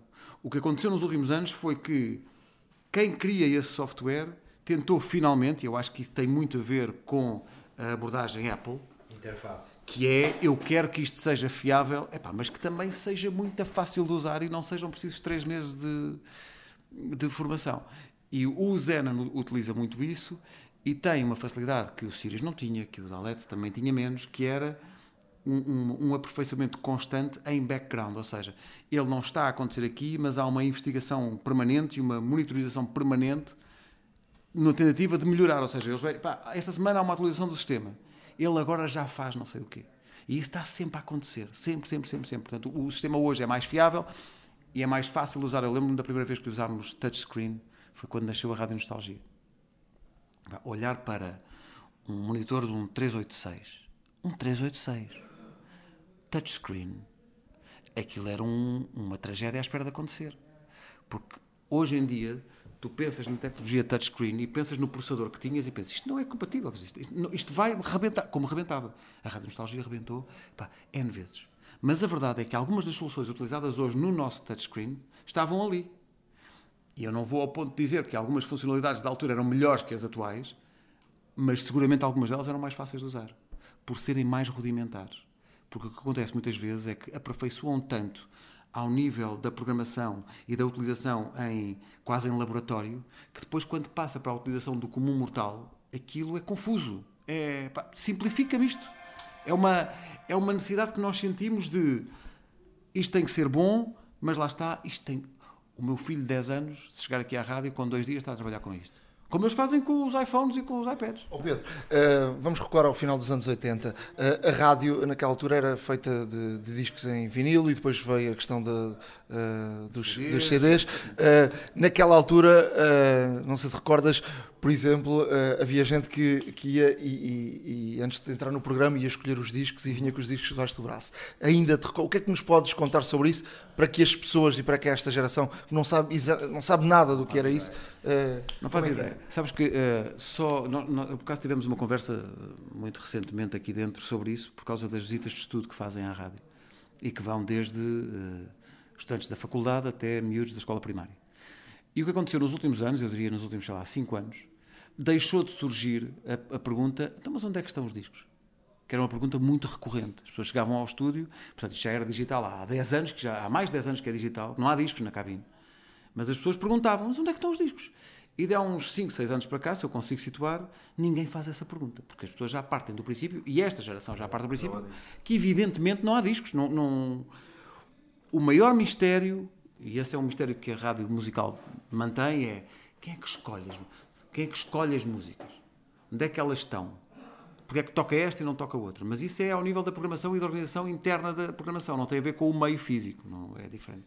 Eu, na preparação desta, desta entrevista, perguntei ao Nuno: eu não faço ideia como é que uma editora hoje manda música para uma rádio. Deve pegar num, num mail e dizer assim: toma lá, Sim. uns fecheirinhos. Sim, eh, muitas vezes mails carregados, não de fecheiros de música, mas de fecheiros de. Com, com, não, links para o YouTube. Ah, Estás a ver? Uh, e o que acontece muitas vezes é a rádio chega primeiro que as editoras. O circuito da indústria funciona ainda com um timing muito antigo. Uh, é por isso que as estações, nomeadamente as estações que passam música mais corrente, não se atrevem muito a dizer estamos a estrear uma música. Porque a probabilidade que existe de do outro lado estar um utilizador que diz estrear, ah, mas eu ouço isso no telefone há três meses. Ninguém estreia músicas. É? Depois perdeu-se o mistério das capas dos discos, que era uma coisa Mas eu fantástica. acho que já se perdeu no CD. Quando tu passaste para CD e reduziste o formato, uma banda que me é muito cara, que era o, o, os Marillion. Os Marillion tinham. Todas as capas dos Marillion eram uma obra de arte. Tu, quando reduzes aquilo para, para CD, já perdes um bocado. E agora então, quando compras no iTunes, estão lá as capas. Mas quer dizer, eu vejo pelos meus filhos, eles, eles não querem saber.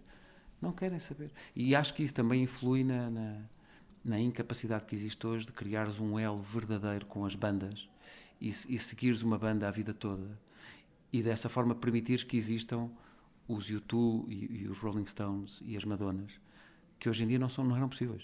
Oh Pedro, uh, e depois há uma questão técnica que e, e o, quem não sabe, tu, tu começas na informação, mas sempre foste, tiveste aquele gosto especial e porque o Rui Pego se baldava muitas vezes para fazer as manhãs. Uh, tu sempre tiveste esse gosto de, de, de, fazer animação. Nós fazíamos informação que não era exatamente a mesma coisa, não metíamos discos, não é? Uh, e tu lembras-te da técnica, e eu recordo, por exemplo, do Zé Marinho, que era um especialista nisso, de ensaiar enquanto estava a tocar uma música uh, e conseguir falar até ao ponto onde começava a música a cantar. Isso era uma coisa fantástica. Timing. Mas eu, eu, eu, tive uma grande conversa no outro dia com o meu amigo Ricardo Araújo Pereira sobre uh, Lionel Messi e Cristiano Ronaldo e sobre o que é que é isso de nascer com um dom ou ir trabalhando. Uh, que é uma, uma, uma discussão eterna. Porque o Ricardo acha que tudo é trabalho e eu acho que pelo menos uma boa parte é um dom. Nasce contigo, é uma coisa que não, tu não explicas. Bom, e, e isso tem a ver com, com isso que estavas a dizer. A técnica de adivinhar quando eles vão começar a cantar uh, adquire-se com o tempo, mas há uma parte que está lá e que não é dependente do meio tecnológico, sendo que hoje é muito mais fácil. Porque tu hoje metes uma música e se programares isso, aparece-te no ecrã do computador um countdown até o momento em que ele vai cantar. Eu nunca uso isso porque eu gosto de ser desafiado e para ser desafiado tens que falhar muitas vezes. Quando aparece música nova, tu deixas-te embalar ali pela introdução e tu achas que te vais calar no momento em que ele vai cantar, mas às vezes és enganado. Os gajos enganam-te. Uh, mas isso é de, é de técnica, é de trabalho, mas também é de um dom. E isso não mudou com a tecnologia. Isso é igual. Okay. Mas, mas, hoje é mais fácil, uh, esta nova geração. Olha, para aqui, naquela altura eu lembro-me que havia muita gente e tu foste um desses seguidores que treinavas. Uh, uh... Sim, treinava algumas vezes, mas eu sempre fui mais de arriscar até no ar do que. Eu lembro do Marinho dizer: Mas porquê é que tu não ouves antes? Pá? Ouve antes um bocadinho, ensaia duas vezes. Mas eu queria, eu queria, era, eu queria era superar aquilo e dizer assim, eu fiz isto, mas em direto e no ar, não ensaiei. A coisa de não ensaiar é uma coisa também geracional, porque a altura entrou na rádio uma geração que, que, gravava tudo. Tudo era gravado, nem que fosse 5 minutos antes. E, e eu tentei, e, e, graças a Deus consegui instalar aqui dentro uma prática que é pá, nós preferencialmente fazemos tudo em direto. Porque se não fizeres em direto e fizeres tudo gravado, eu acho que vai chegar a um ponto em que qualquer um faz. E entre o qualquer um faz e um só alguns é que são capazes de fazer, eu prefiro que haja aqui um, um fator qualquer de diferenciação de técnica, de, de, de, de dom, que ou tens ou não tens, e só, e só consegues perceber se fizeres em direto. Portanto, essa é a nossa escola. Agora vamos olhar para o público moderno. Um, tu tens nas mãos os destinos de uma rádio, tu sabes que tens uma franja de ouvintes que estão a ser treinados no uso da rádio, costumo, como eu costumo dizer, no banco de trás do carro, não é? Não escolhem nada. Quer dizer, escolhem, até se calhar até escolhem e bastante quando dizem eu quero ao pai, ao mãe, eu quero ouvir isto. Como é que tu achas que eles vão ouvir rádio quando tiverem 16, 17, 18 anos? Bom, o primeiro desafio é eles ouvirem. O primeiro desafio é eles ouvirem. Não perderem o, não perderem o hábito. Eu, eu não tenho ilusões. Hoje em dia, a geração, por exemplo, do meu filho Gonçalo, que tem 12 anos, a rádio não está no radar dele como estava na nossa. Não está. Eles têm outras fontes para receber música, têm outros heróis na, na, comunicação, seja comunicação youtubers, seja programas de humor, seja só o canal YouTube em si, tem outra maneira de ir buscar gente e buscar gente que os inspira e, buscar, e portanto é é muito diferente de nós. Eu lembro de ir para a escola primária e os meus pais irem ouvir o despertar de António Sala e Olga Cardoso e eu achar aquilo pá, a última Coca-Cola do deserto. E era, de facto. Uh, hoje em dia, a capacidade que a rádio tem de maravilhar as pessoas, e nomeadamente essa geração, está muito esbatida até na circunstância de todo o conteúdo ser vídeo também. Portanto, eles consomem rádio de forma quase indireta. Consomem de manhã no carro, mas consomem mais de forma indireta. Quanto mais nós fizermos para, adequando à forma de consumo mídia deles, que esse consumo de mídia esteja relacionado com uma marca de rádio, melhor.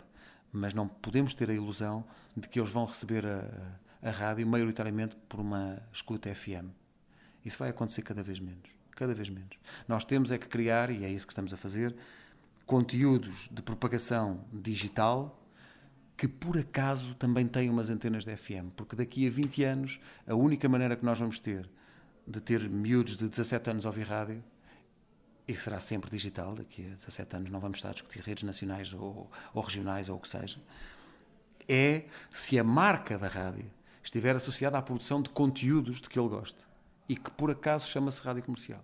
Porque a rádio comercial já hoje não é apenas uma estação de rádio, é uma marca produtora de conteúdos de difusão digital e de difusão analógica. Essa, essa, essa evolução na tecnologia levou também que as pessoas antigamente ouviam uma voz, mas não conheciam a cara. Sim.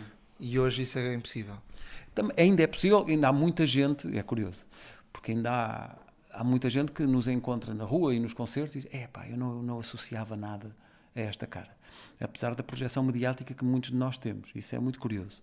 Mas cada vez menos, como é evidente. As pessoas já conhecem a cara, já, já, já conhecem isso antes. O, o mistério é ao contrário. Ou seja, eles quando veem a cara, depois quando ouvem a voz, pensam, epá, eu não associava esta cara à voz. Isto é ao contrário do que era. Percebes? Eles primeiro começam por conhecer a cara e só depois é que, ouvindo muitas vezes, vão à voz. Isso é, é giro ver isso. Deixa-me só voltar um segundo atrás. Mas ao mesmo tempo que tu dizes que eles vão ser uns content consumers, eh, já são, já são exatamente, tu não tens a noção, como eu tenho, eu não sou um, eu não estou do lado de dentro, apenas como consumidor, que hoje qualquer miúdo de 14 anos está mais apto a produzir conteúdo do que nós estávamos há, há 30 quando gravavas cassetes com os amigos. Mas eu não tenho dúvida nenhuma. Com, com ferramentas brutais, com um telefone, tu hoje fazes uma rádio. Tu podes fazer uma playlist de eu conteúdo. Eu vi no outro dia que o Marco me mostrou uma longa-metragem feita em iPhone. E tu vês uma longa-metragem feita em iPhone e tu pensas, isto é. Mas espera aí. Mas, mas como é que fazem isto? E tu tens não só o, software que vem de origem com o telefone, como pá, uma miríade de possibilidades que te permitem fazer cinema Quanto mais conteúdos áudio, quanto mais um fecheirozinho de YouTube que tu pões na, na, na net epá, e pode ir buscar de repente um milhão de gajos.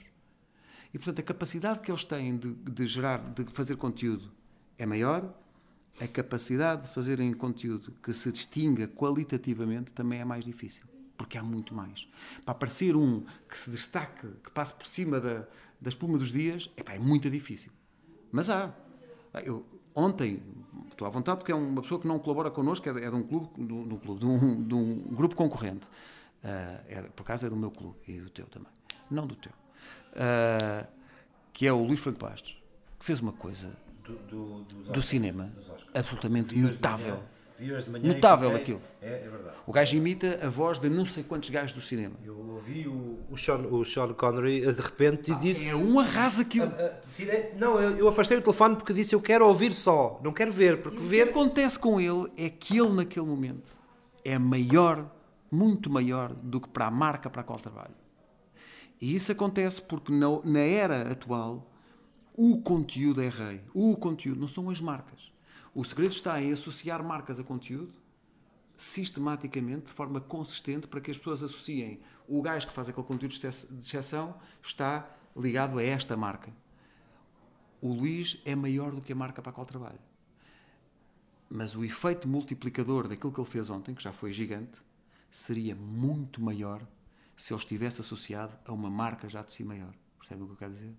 Às vezes a, ma a marca limita, outras vezes ajuda a expandir. expandir. É? Mas é o que tu dizes. Ele, ele vai para um estúdio e faz aquilo e filma. Pá, tu antigamente, para fazeres um registro de vídeo, é pá, porra, é uma câmara de vídeo que não é toda a gente que tem, depois tens que ligar a cabos e uma, uma mesa de edição áudio. Isto vai parecer uma sessão nostálgica, mas uh, o tempo hoje passa tão depressa.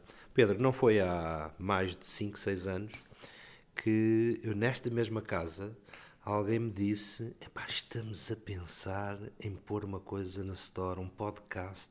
Como é que como é que se dão os primeiros passos. E hoje não há nada que não se faça nesta casa que não tenha um registro que depois vai render. Eu costumo dizer, isto é uma espécie de regurgitação da informação. O teu conteúdo foi criado uma vez, não tem que se esgotar num direto.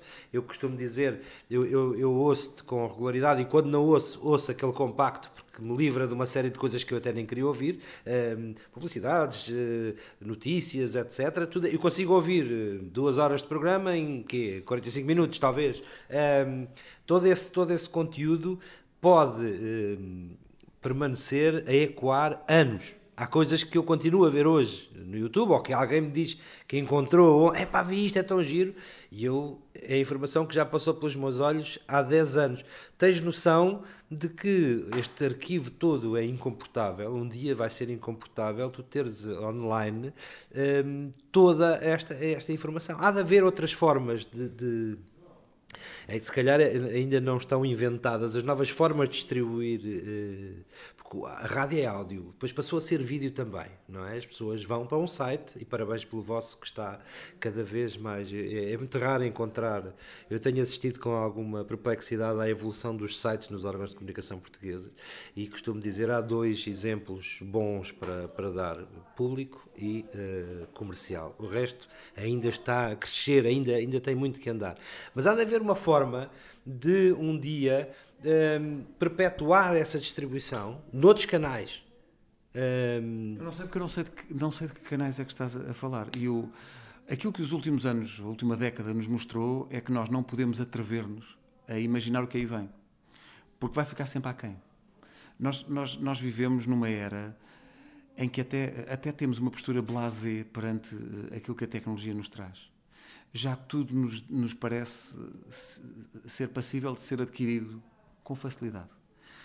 Mas nós, quando falamos com as gerações mais antigas, ou quando falamos com aquilo que éramos em 1995, aí é que nos sentamos e pensamos: isto hoje em dia é possível fazer coisas completamente inacreditáveis tu fazes uma transmissão em direto de vídeo e imagem com boa qualidade do fim do mundo é uma coisa. Com o telefone. É pá, impensável. Tu estavas a falar disso, eu lembro, eu e o Marco tivemos aqui um programa chamado Comercial Internet.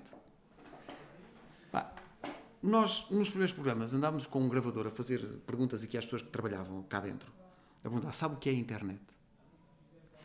Pá, e 90% das pessoas olhavam para nós como uns maluquinhos. Mas isso serve para quê? Há uns programas em que nós trazíamos cá o Zé Magalhães e o pessoal da Universidade de Aveiro que depois fez o Sapo e o, o, e o Terra à Vista e vinha cá o pessoal da Telepac falar, falar do Jetpack que era a grande cena, estás a ver? E, e, e havia, havia outros providers, chamavam-se providers, estás a ver? Havia a esotérica e havia... E tu, eu fazia uma rubrica diária de sites e um dia falei de uma padaria parisiense que vendia pão para o, para o resto do mundo. Pela internet. Pela internet. E as pessoas estavam loucas a telefonar, mas isso é magia. Mas como? como? que é isso de mandar? O que é um e-mail? Isto não foi há 50 anos. Isto foi ontem. E portanto, eu quando penso assim, pá, daqui a 15. Mas amanhã, vamos, vou-te dar um exemplo. Há, há, há, coisas aí que são radiosas para a rádio, ao mesmo tempo são perigosas. Eu consigo imaginar carros sem condutor. O que é que tu vais fazer num carro sem condutor? Tudo. Vais poder ver, vais poder, tens tempo para vídeo, tens tempo para áudio, tens tempo para outras coisas que eu nem quero aqui, que eu nem quero aqui mencionar. Já mas, podes fazer dentro de um carro, sabes disso. Há, uma, há toda uma tradição, não é? São plataformas. Isso continua a ser analógico. Exato, exato, desde que tenha pegas, não é? há, há, toda, há todo um universo de. Atenção de... que os pegas não são essenciais, não é? Não, mas eram importantes. Mas sem a, situação, não são pegas, são pegas. não, não, não, queres que eu, eu isto está a descambar para a minha pergunta. exato, exato, exatamente. Está, está a fugir para o banco de trás, sem dúvida. Exceto se tiveres o mínimo, mas isso depois nós conversamos. o que podemos conversar em off. Eu olho para certas coisas que aí vêm como uma. Toda a gente já disse que a rádio estava a morrer toda a gente, nunca ninguém disse que a televisão estava a morrer até há meio dos anos atrás. Ou seja, quando as pessoas dizem que a televisão já não é o que era, porque nós agora vemos o que queremos, ah, é porque já faleceu. Eh, talvez ainda ninguém tenha ainda ninguém tenha percebido. Como é que os, os profissionais, eh, os animadores, reagiram, aqueles que, pelo menos os mais antigos, ao momento em que alguém lhes disse: Mas meninos, a vida não é só microfone, agora também têm que fazer a barba, uh, têm que se preocupar com a imagem. Isso foi muito natural, porque as pessoas que fazem rádio, como as outras pessoas todas que trabalham em mídia, são, são eles próprios utilizadores. E portanto percebem que isto está a mudar. E percebem que a concorrência a esse nível também não, não, não se pode dar oportunidades à concorrência. Tens que fazer primeiro e, e fazer melhor. E portanto foi muito tranquilo. Quando nós ligámos a webcam no estúdio, há nove anos, houve alguns puristas que disseram: eu faço rádio. O, mistério disto é ninguém saber quem é que lá está. Epá, se não acompanhas, tens que saltar fora, não há outra hipótese. Uh, e hoje em dia uma, web, uma webcam é, é corriqueiro, toda a gente tem. Portanto, não houve esse. Não só não houve esse, esse constrangimento, como há sempre, e cada vez mais, inputs da equipa a dizer vamos fazer mais, vamos mostrar mais, vamos fazer diferente, vamos fazer outras aplicações. Vamos... Isso tu dizes da televisão, e da morte anunciada da rádio, eu acho que a rádio foi o meio que melhor se adaptou à internet, que mais proveito tirou, porque, porque a net veio democratizar as estações de rádio. De repente, eh, a rádio Foia está a concorrer comigo, porque chega potencialmente às mesmas pessoas que eu. Eh, isso é uma, uma capacidade rádio, que a rádio tem e que veio com a internet, não de cortar auditório, mas de aumentar potencialmente o auditório. E as estações souberam adaptar-se muito bem a isso. A televisão é diferente e, e, sobretudo a machadada na televisão tradicional é pá, tu agora podes passar para trás e, e, ver quando tu quiseres. A coisa de não ter que obrigar as pessoas à hora certa a estar a ver aquilo, nem sequer a programar vídeos ou o que seja. Chegas e vês quando queres. Isso é a maior revolução porque tem impacto direto também na publicidade, no custo da publicidade e no critério uh, racional de investimento em publicidade. Mas para que é que tu vais pôr um spot teu numa floresta de 10 minutos de publicidade no meio de um conteúdo que as pessoas depois vão ver saltando isso. Porquê? Ah, então não fazes. Mas se não houver publicidade, não há produção de conteúdos. E se não há, se não há dinheiro para produzir conteúdos, não há dinheiro para investir nos melhores profissionais e para os valorizar. E, portanto, vais nivelar por baixo cada vez mais. E, portanto, isso é o maior ponto de interrogação, mais até para a televisão do que para a rádio. Eh, deixa-me só meter um, aqui uma colherada. Há quem fale, por exemplo, no Spotify, se o exemplo do Spotify, se não, se não pagas, eh, és obrigado a, a ter a publicidade e, e, se pagares um valor, podes saltar a, a tal publicidade. Começas a falar nessa altura, nesta altura sobre isso. Há grandes mistérios no mundo digital. O Spotify é um deles. Eu não entendo como é que aquilo se mantém. Por muitos utilizadores que tenham premium, e eu sou um deles, não entendo como é que há uh, revenue suficiente para manter a estrutura, manter a marca, pagar aos músicos, pagar publishers, pagar editores não sei como é, que, como é que é. Nós temos um caso em Portugal que eu também não entendo e sou consumidor. Uh, o Observador é um grande projeto de mídia. Funciona maravilhosamente. Tem grandes ideias. É um grande site e é uma grande aplicação. Mas eu pergunto, mas de onde é que vem o financiamento para manter aquela redação e aquela estrutura de multimédia a trabalhar? Como? Bravo. Pergunto isso há meses e sem resposta. Não sei como. E ainda bem que vem. Eu gostava era que o modelo de negócio fosse replicado. Porque todos nós temos a aprender. Eu não sei como é que se faz isso. Porque um, um dos grandes desafios, nomeadamente, que, que, nós temos aqui dentro é como crescer a, a força humana que faz multimédia, que faz conteúdo de vídeo, que faz conteúdo web, sem que isso só represente custo. É, sendo rentável. Como é que se consegue isso? Portanto, estes projetos, o Spotify, o Observador, como há outros, para mim encantam-me naquela, naquela perspectiva de mas como é que eles fazem isto? Como é, que eles, como é que eles pagam vencimentos no fim do mês? Como é que eles mantêm a porta aberta? Eu não sei como é que isso Pedro, eh, estamos a caminhar para o, para o final. Sim, eu só queria dizer aqui uma, uma alfinetada. Pode ser muito doce um gajo poder voltar para trás para ver um conteúdo.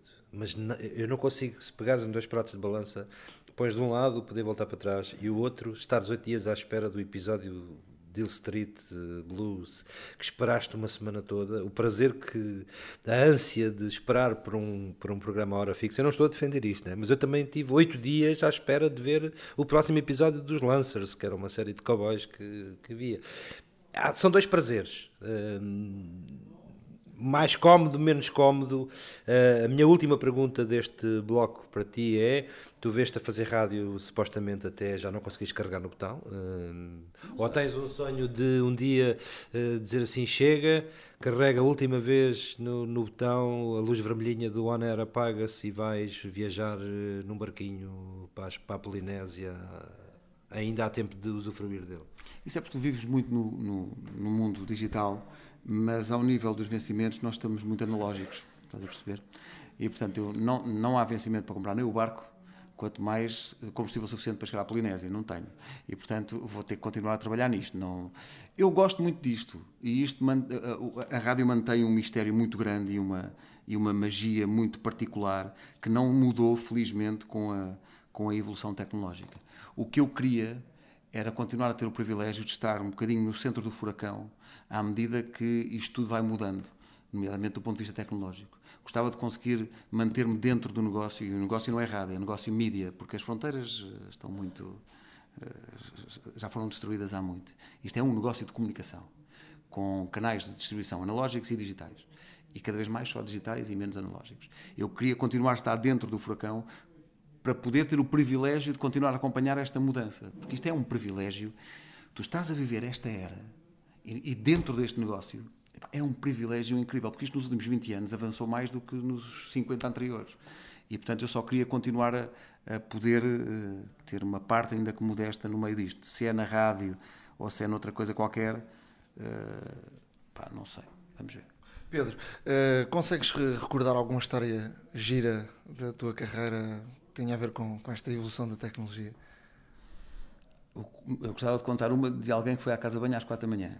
Essa mantém-se até hoje como a melhor de sempre. Não sei se conhece o personagem, mas para mim, é, pá, para mim essa é a melhor de sempre. Mas não tem a ver com, uh, com tecnologia, porque uh, o número 2 que era feito às quatro da manhã em 1990 é feito hoje da mesma maneira, portanto não, não mudou muito. Mas histórias de tecnologia, olha, as histórias quando a tecnologia corre mal são as melhores. E aí, quando a tecnologia corre mal na rádio, é que se vê quem é que tem o instinto, quem é que nasceu para isto. Porque nascer para carregar num botão ou carregar num ecrã, é. os meus filhos pegam num iPad e dominam isto tudo. Difícil é, agora não tens iPad, não tens computador, não tens nada. E agora aguenta isto. E isso, as melhores histórias são essas. É quando, como tu tão bem sabes, quando vais para fora pá, e não tens som de retorno, ou tens som de retorno a mais, ou não sabes o que é que está a chegar, nem se está a chegar, nem se não está a chegar, é a capacidade que tu tens de reagir ao imprevisto cria as melhores histórias possíveis. E ainda hoje de manhã fomos fazer uma emissão fora, que parece uma coisa corriqueira, mas de repente são 8h20 da manhã e não tens sistema. O rediz foi abaixo, o, o que é que fazes? Pá, crias um, uma, levas uma caixinha, lá está, é um hotspot teu e penduras uma emissão para milhão e meio de pessoas naquela caixinha. E a capacidade que tens de ter uma equipa que em dois minutos te põe isso a funcionar, e isso funcionar, é o melhor de tudo. E eu acho que isso também nasce das pessoas que agora trabalham com tecnologia mais fiável e mais confortável, mas começaram por trabalhar no Sirius, nos faxes, no... porque esses são os que estão mais capacitados a reagir a um imprevisto.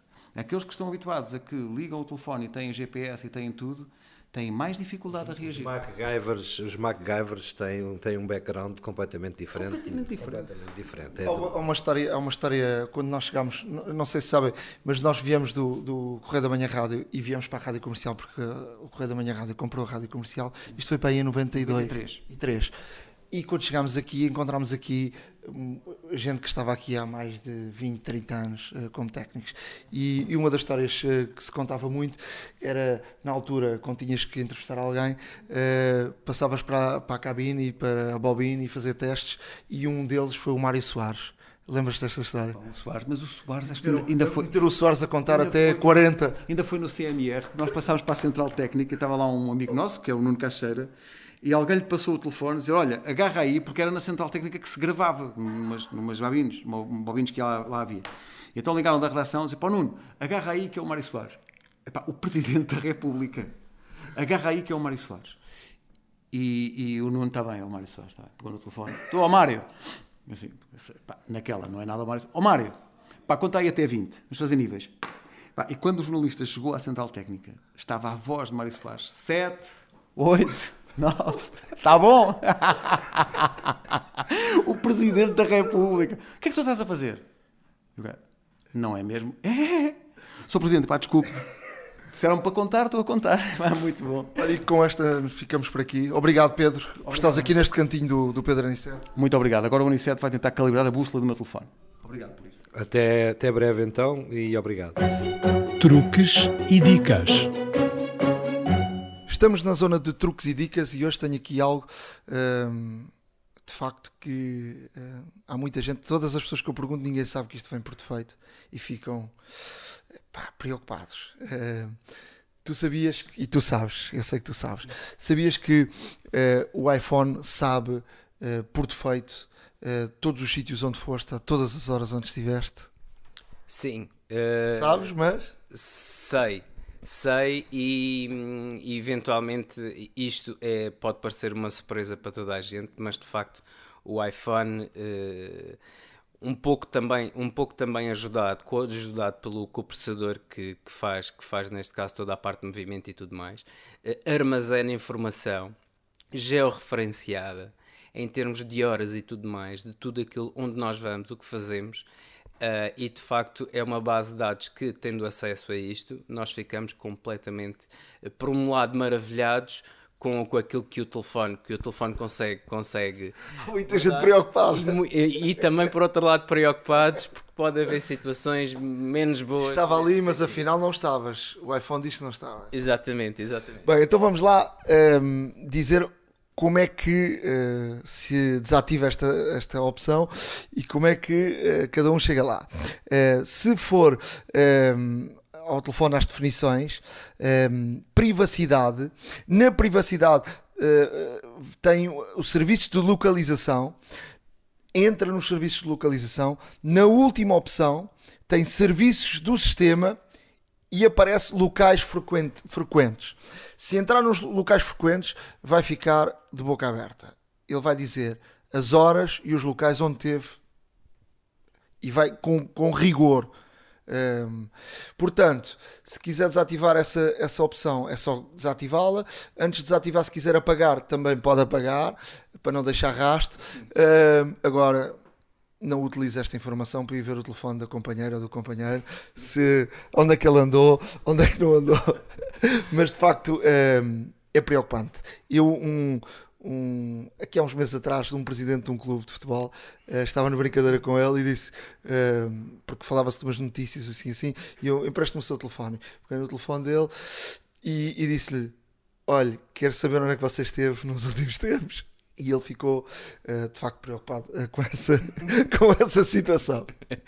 Pois, como, como dissemos, por um lado maravilha-nos o facto do, do, telefone conseguir armazenar. Não, pode servir de prova, por exemplo, pode servir de prova para outras coisas, é verdade. Mas muita gente uh, diz que estive ali e não estive. Pois, quem tem esqueletos no armário, o melhor mesmo será apagar todo esse historial, de facto. Um, passamos aqui para, uma, para uma, uma um, um truque que uh, pode ser bastante útil, que é o split screen, ou seja, uh, dividir o ecrã precisamente a meio entre duas aplicações. Funciona muito bem para aplicações nativas do, do Mac OS X. Uh, teoricamente, o que poderemos fazer, por exemplo, e podem fazer, podem fazer a experiência com abrindo uma janela de Safari, por exemplo, e abrindo o Mail. O, que, o, que, o que terão que fazer é o seguinte: têm que clicar com o lado esquerdo do rato ou do lado esquerdo do trackpad, tanto faz sobre o botão verde maximizar e vai redimensionar a janela ativa para metade do ecrã, ficando a outra janela um pouco mais reduzida. Se clicarmos na janela fica mais reduzida, ela ficará a ocupar a outra metade.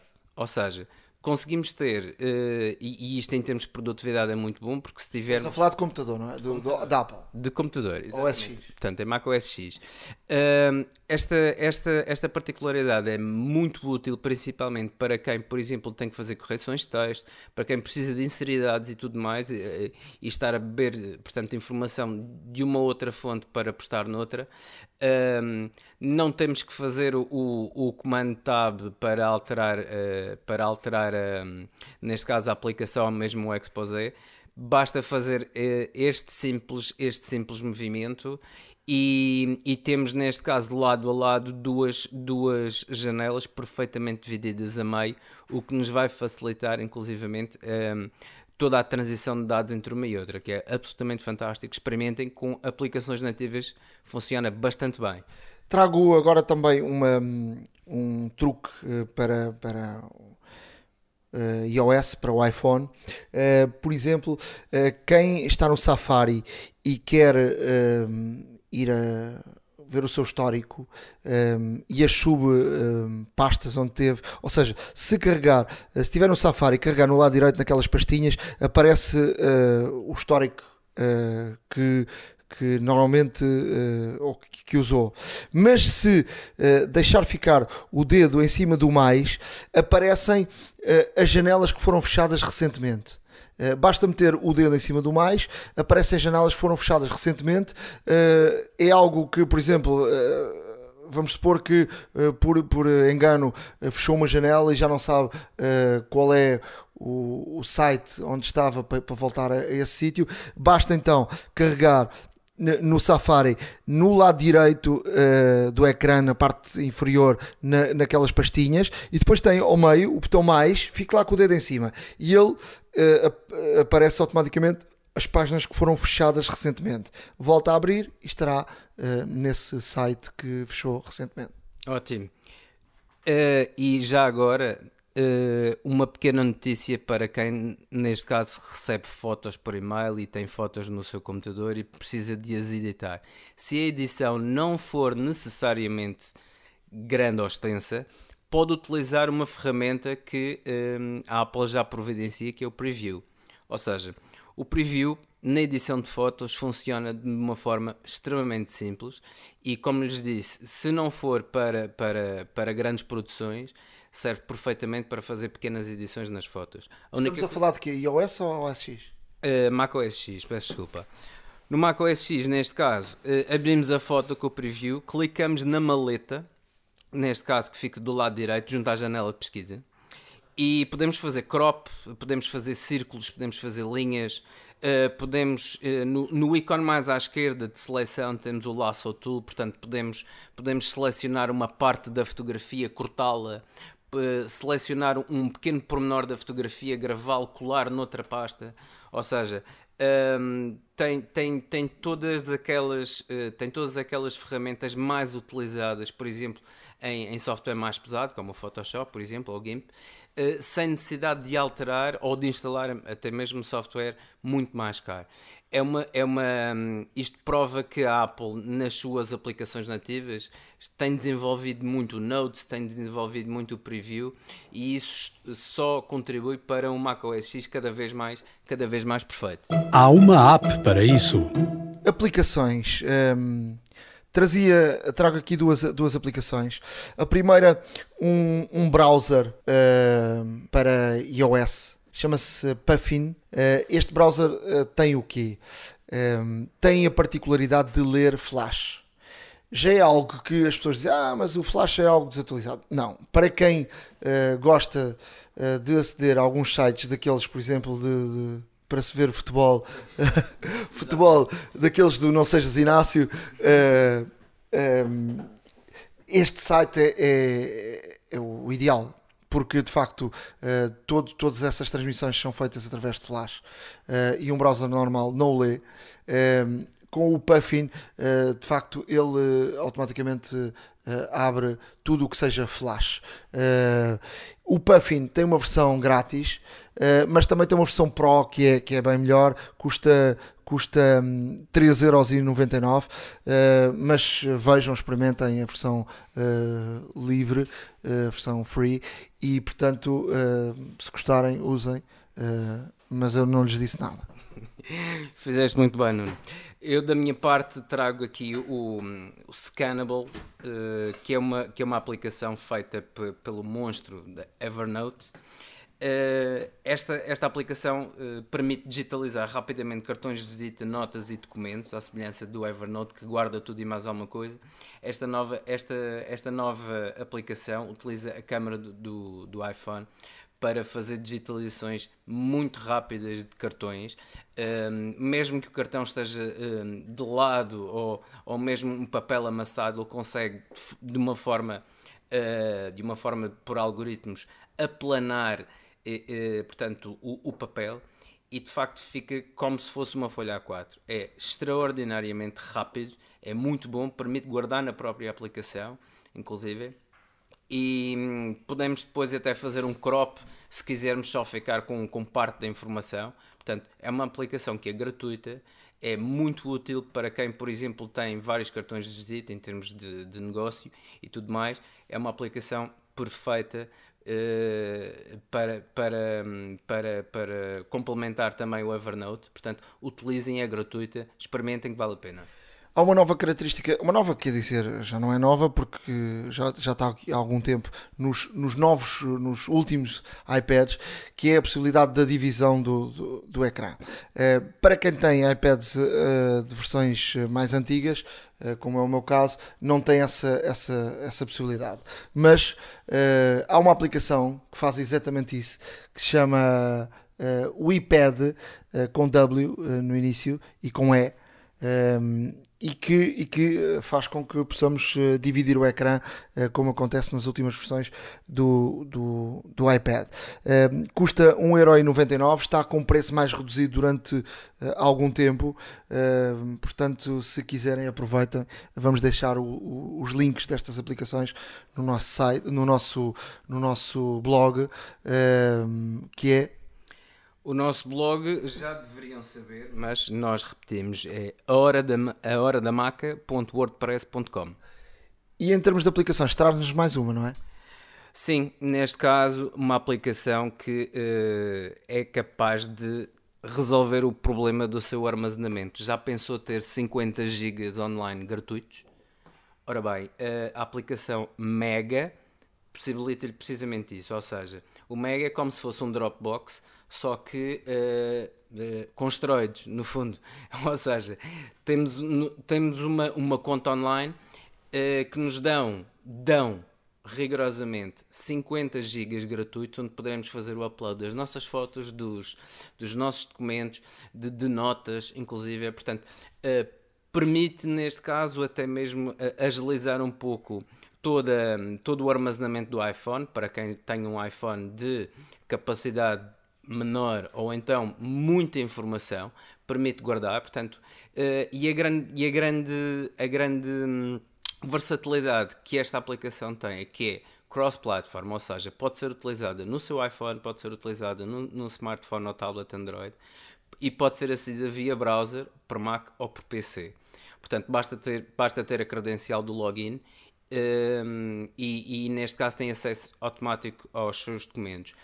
Uh, os criadores desta, os criadores desta, desta aplicação são os, os mesmos criadores do Mega Upload, portanto o site de partilhas que toda a gente conhecia, um, e uh, fazem uma simples advertência. Se esquecerem a password, uh, tenham muito cuidado, porque nem eles a conseguem recuperar. Portanto, é uma encriptação muito forte, uma encriptação extremamente segura e, portanto, o que, o que significa que os nossos 50 GB, portanto, uma vez, uma vez fazendo a conta, os nossos 50 GB estão absolutamente seguros. Fazendo só uma referência às empresas portuguesas, porque temos de torcer pelos nossos, o, a Mel, a Mel Cloud também tem um serviço idêntico, uh, tem, dá 16 GB à partida uh, a quem se, se inscrever, portanto, uh, eh, 50 de um lado, 16 do outro, e portanto o Mel tem sempre a possibilidade eh, de, como a Dropbox, de irmos uh, ganhando uh, megas, uh, mas portanto experimentem e vejam qual é que gostam mais e que opção podem ter. iServices, where service meets creativity. Chegamos ao fim de mais um podcast da Hora da Maçã. Antes de mais dizer muito, muito obrigado. Continuamos no topo da, iTunes Store como o podcast de tecnologia mais uh, ouvido. Uh, estamos muito bem classificados em termos dos podcasts gerais. E há aqui uma, uma referência importante de se fazer porque estamos a concorrer com. Ou seja, são tudo podcasts, mas uh, a maior parte deles são programas de rádio que são adaptados, são colocados uh, no iTunes como se fossem podcast. Uh, podcast puro e duro, é isto que nós estamos a fazer. Uh, não há muitos, por isso estamos a concorrer com programas de rádio, com diários, com emissoras com, com, emissoras importantes da comunicação social em Portugal, com, com rádios importantes, e portanto uh, acho que tem mais valor estar, uh, estar nesta posição, sendo nós uns, uns curiosos de, de, desta área, mas que gostamos de fazer podcast, o podcast puro é este que, que, estamos a fazer. muito obrigado. Se quiserem, porque isso também é importante, deixar-nos uma, uma nota, uma crítica no iTunes, deixem-nos lá uma opinião porque isso, isso é importante também para a Apple ter uh, uh, o feedback de, de, quem nos ouve. Uh, e já sabe, pode-nos acompanhar tudo o que fomos falando, pode-nos acompanhar no nosso, no nosso blog, a hora da maca.wordpress.com. podem, se quiserem, enviar-nos e-mails.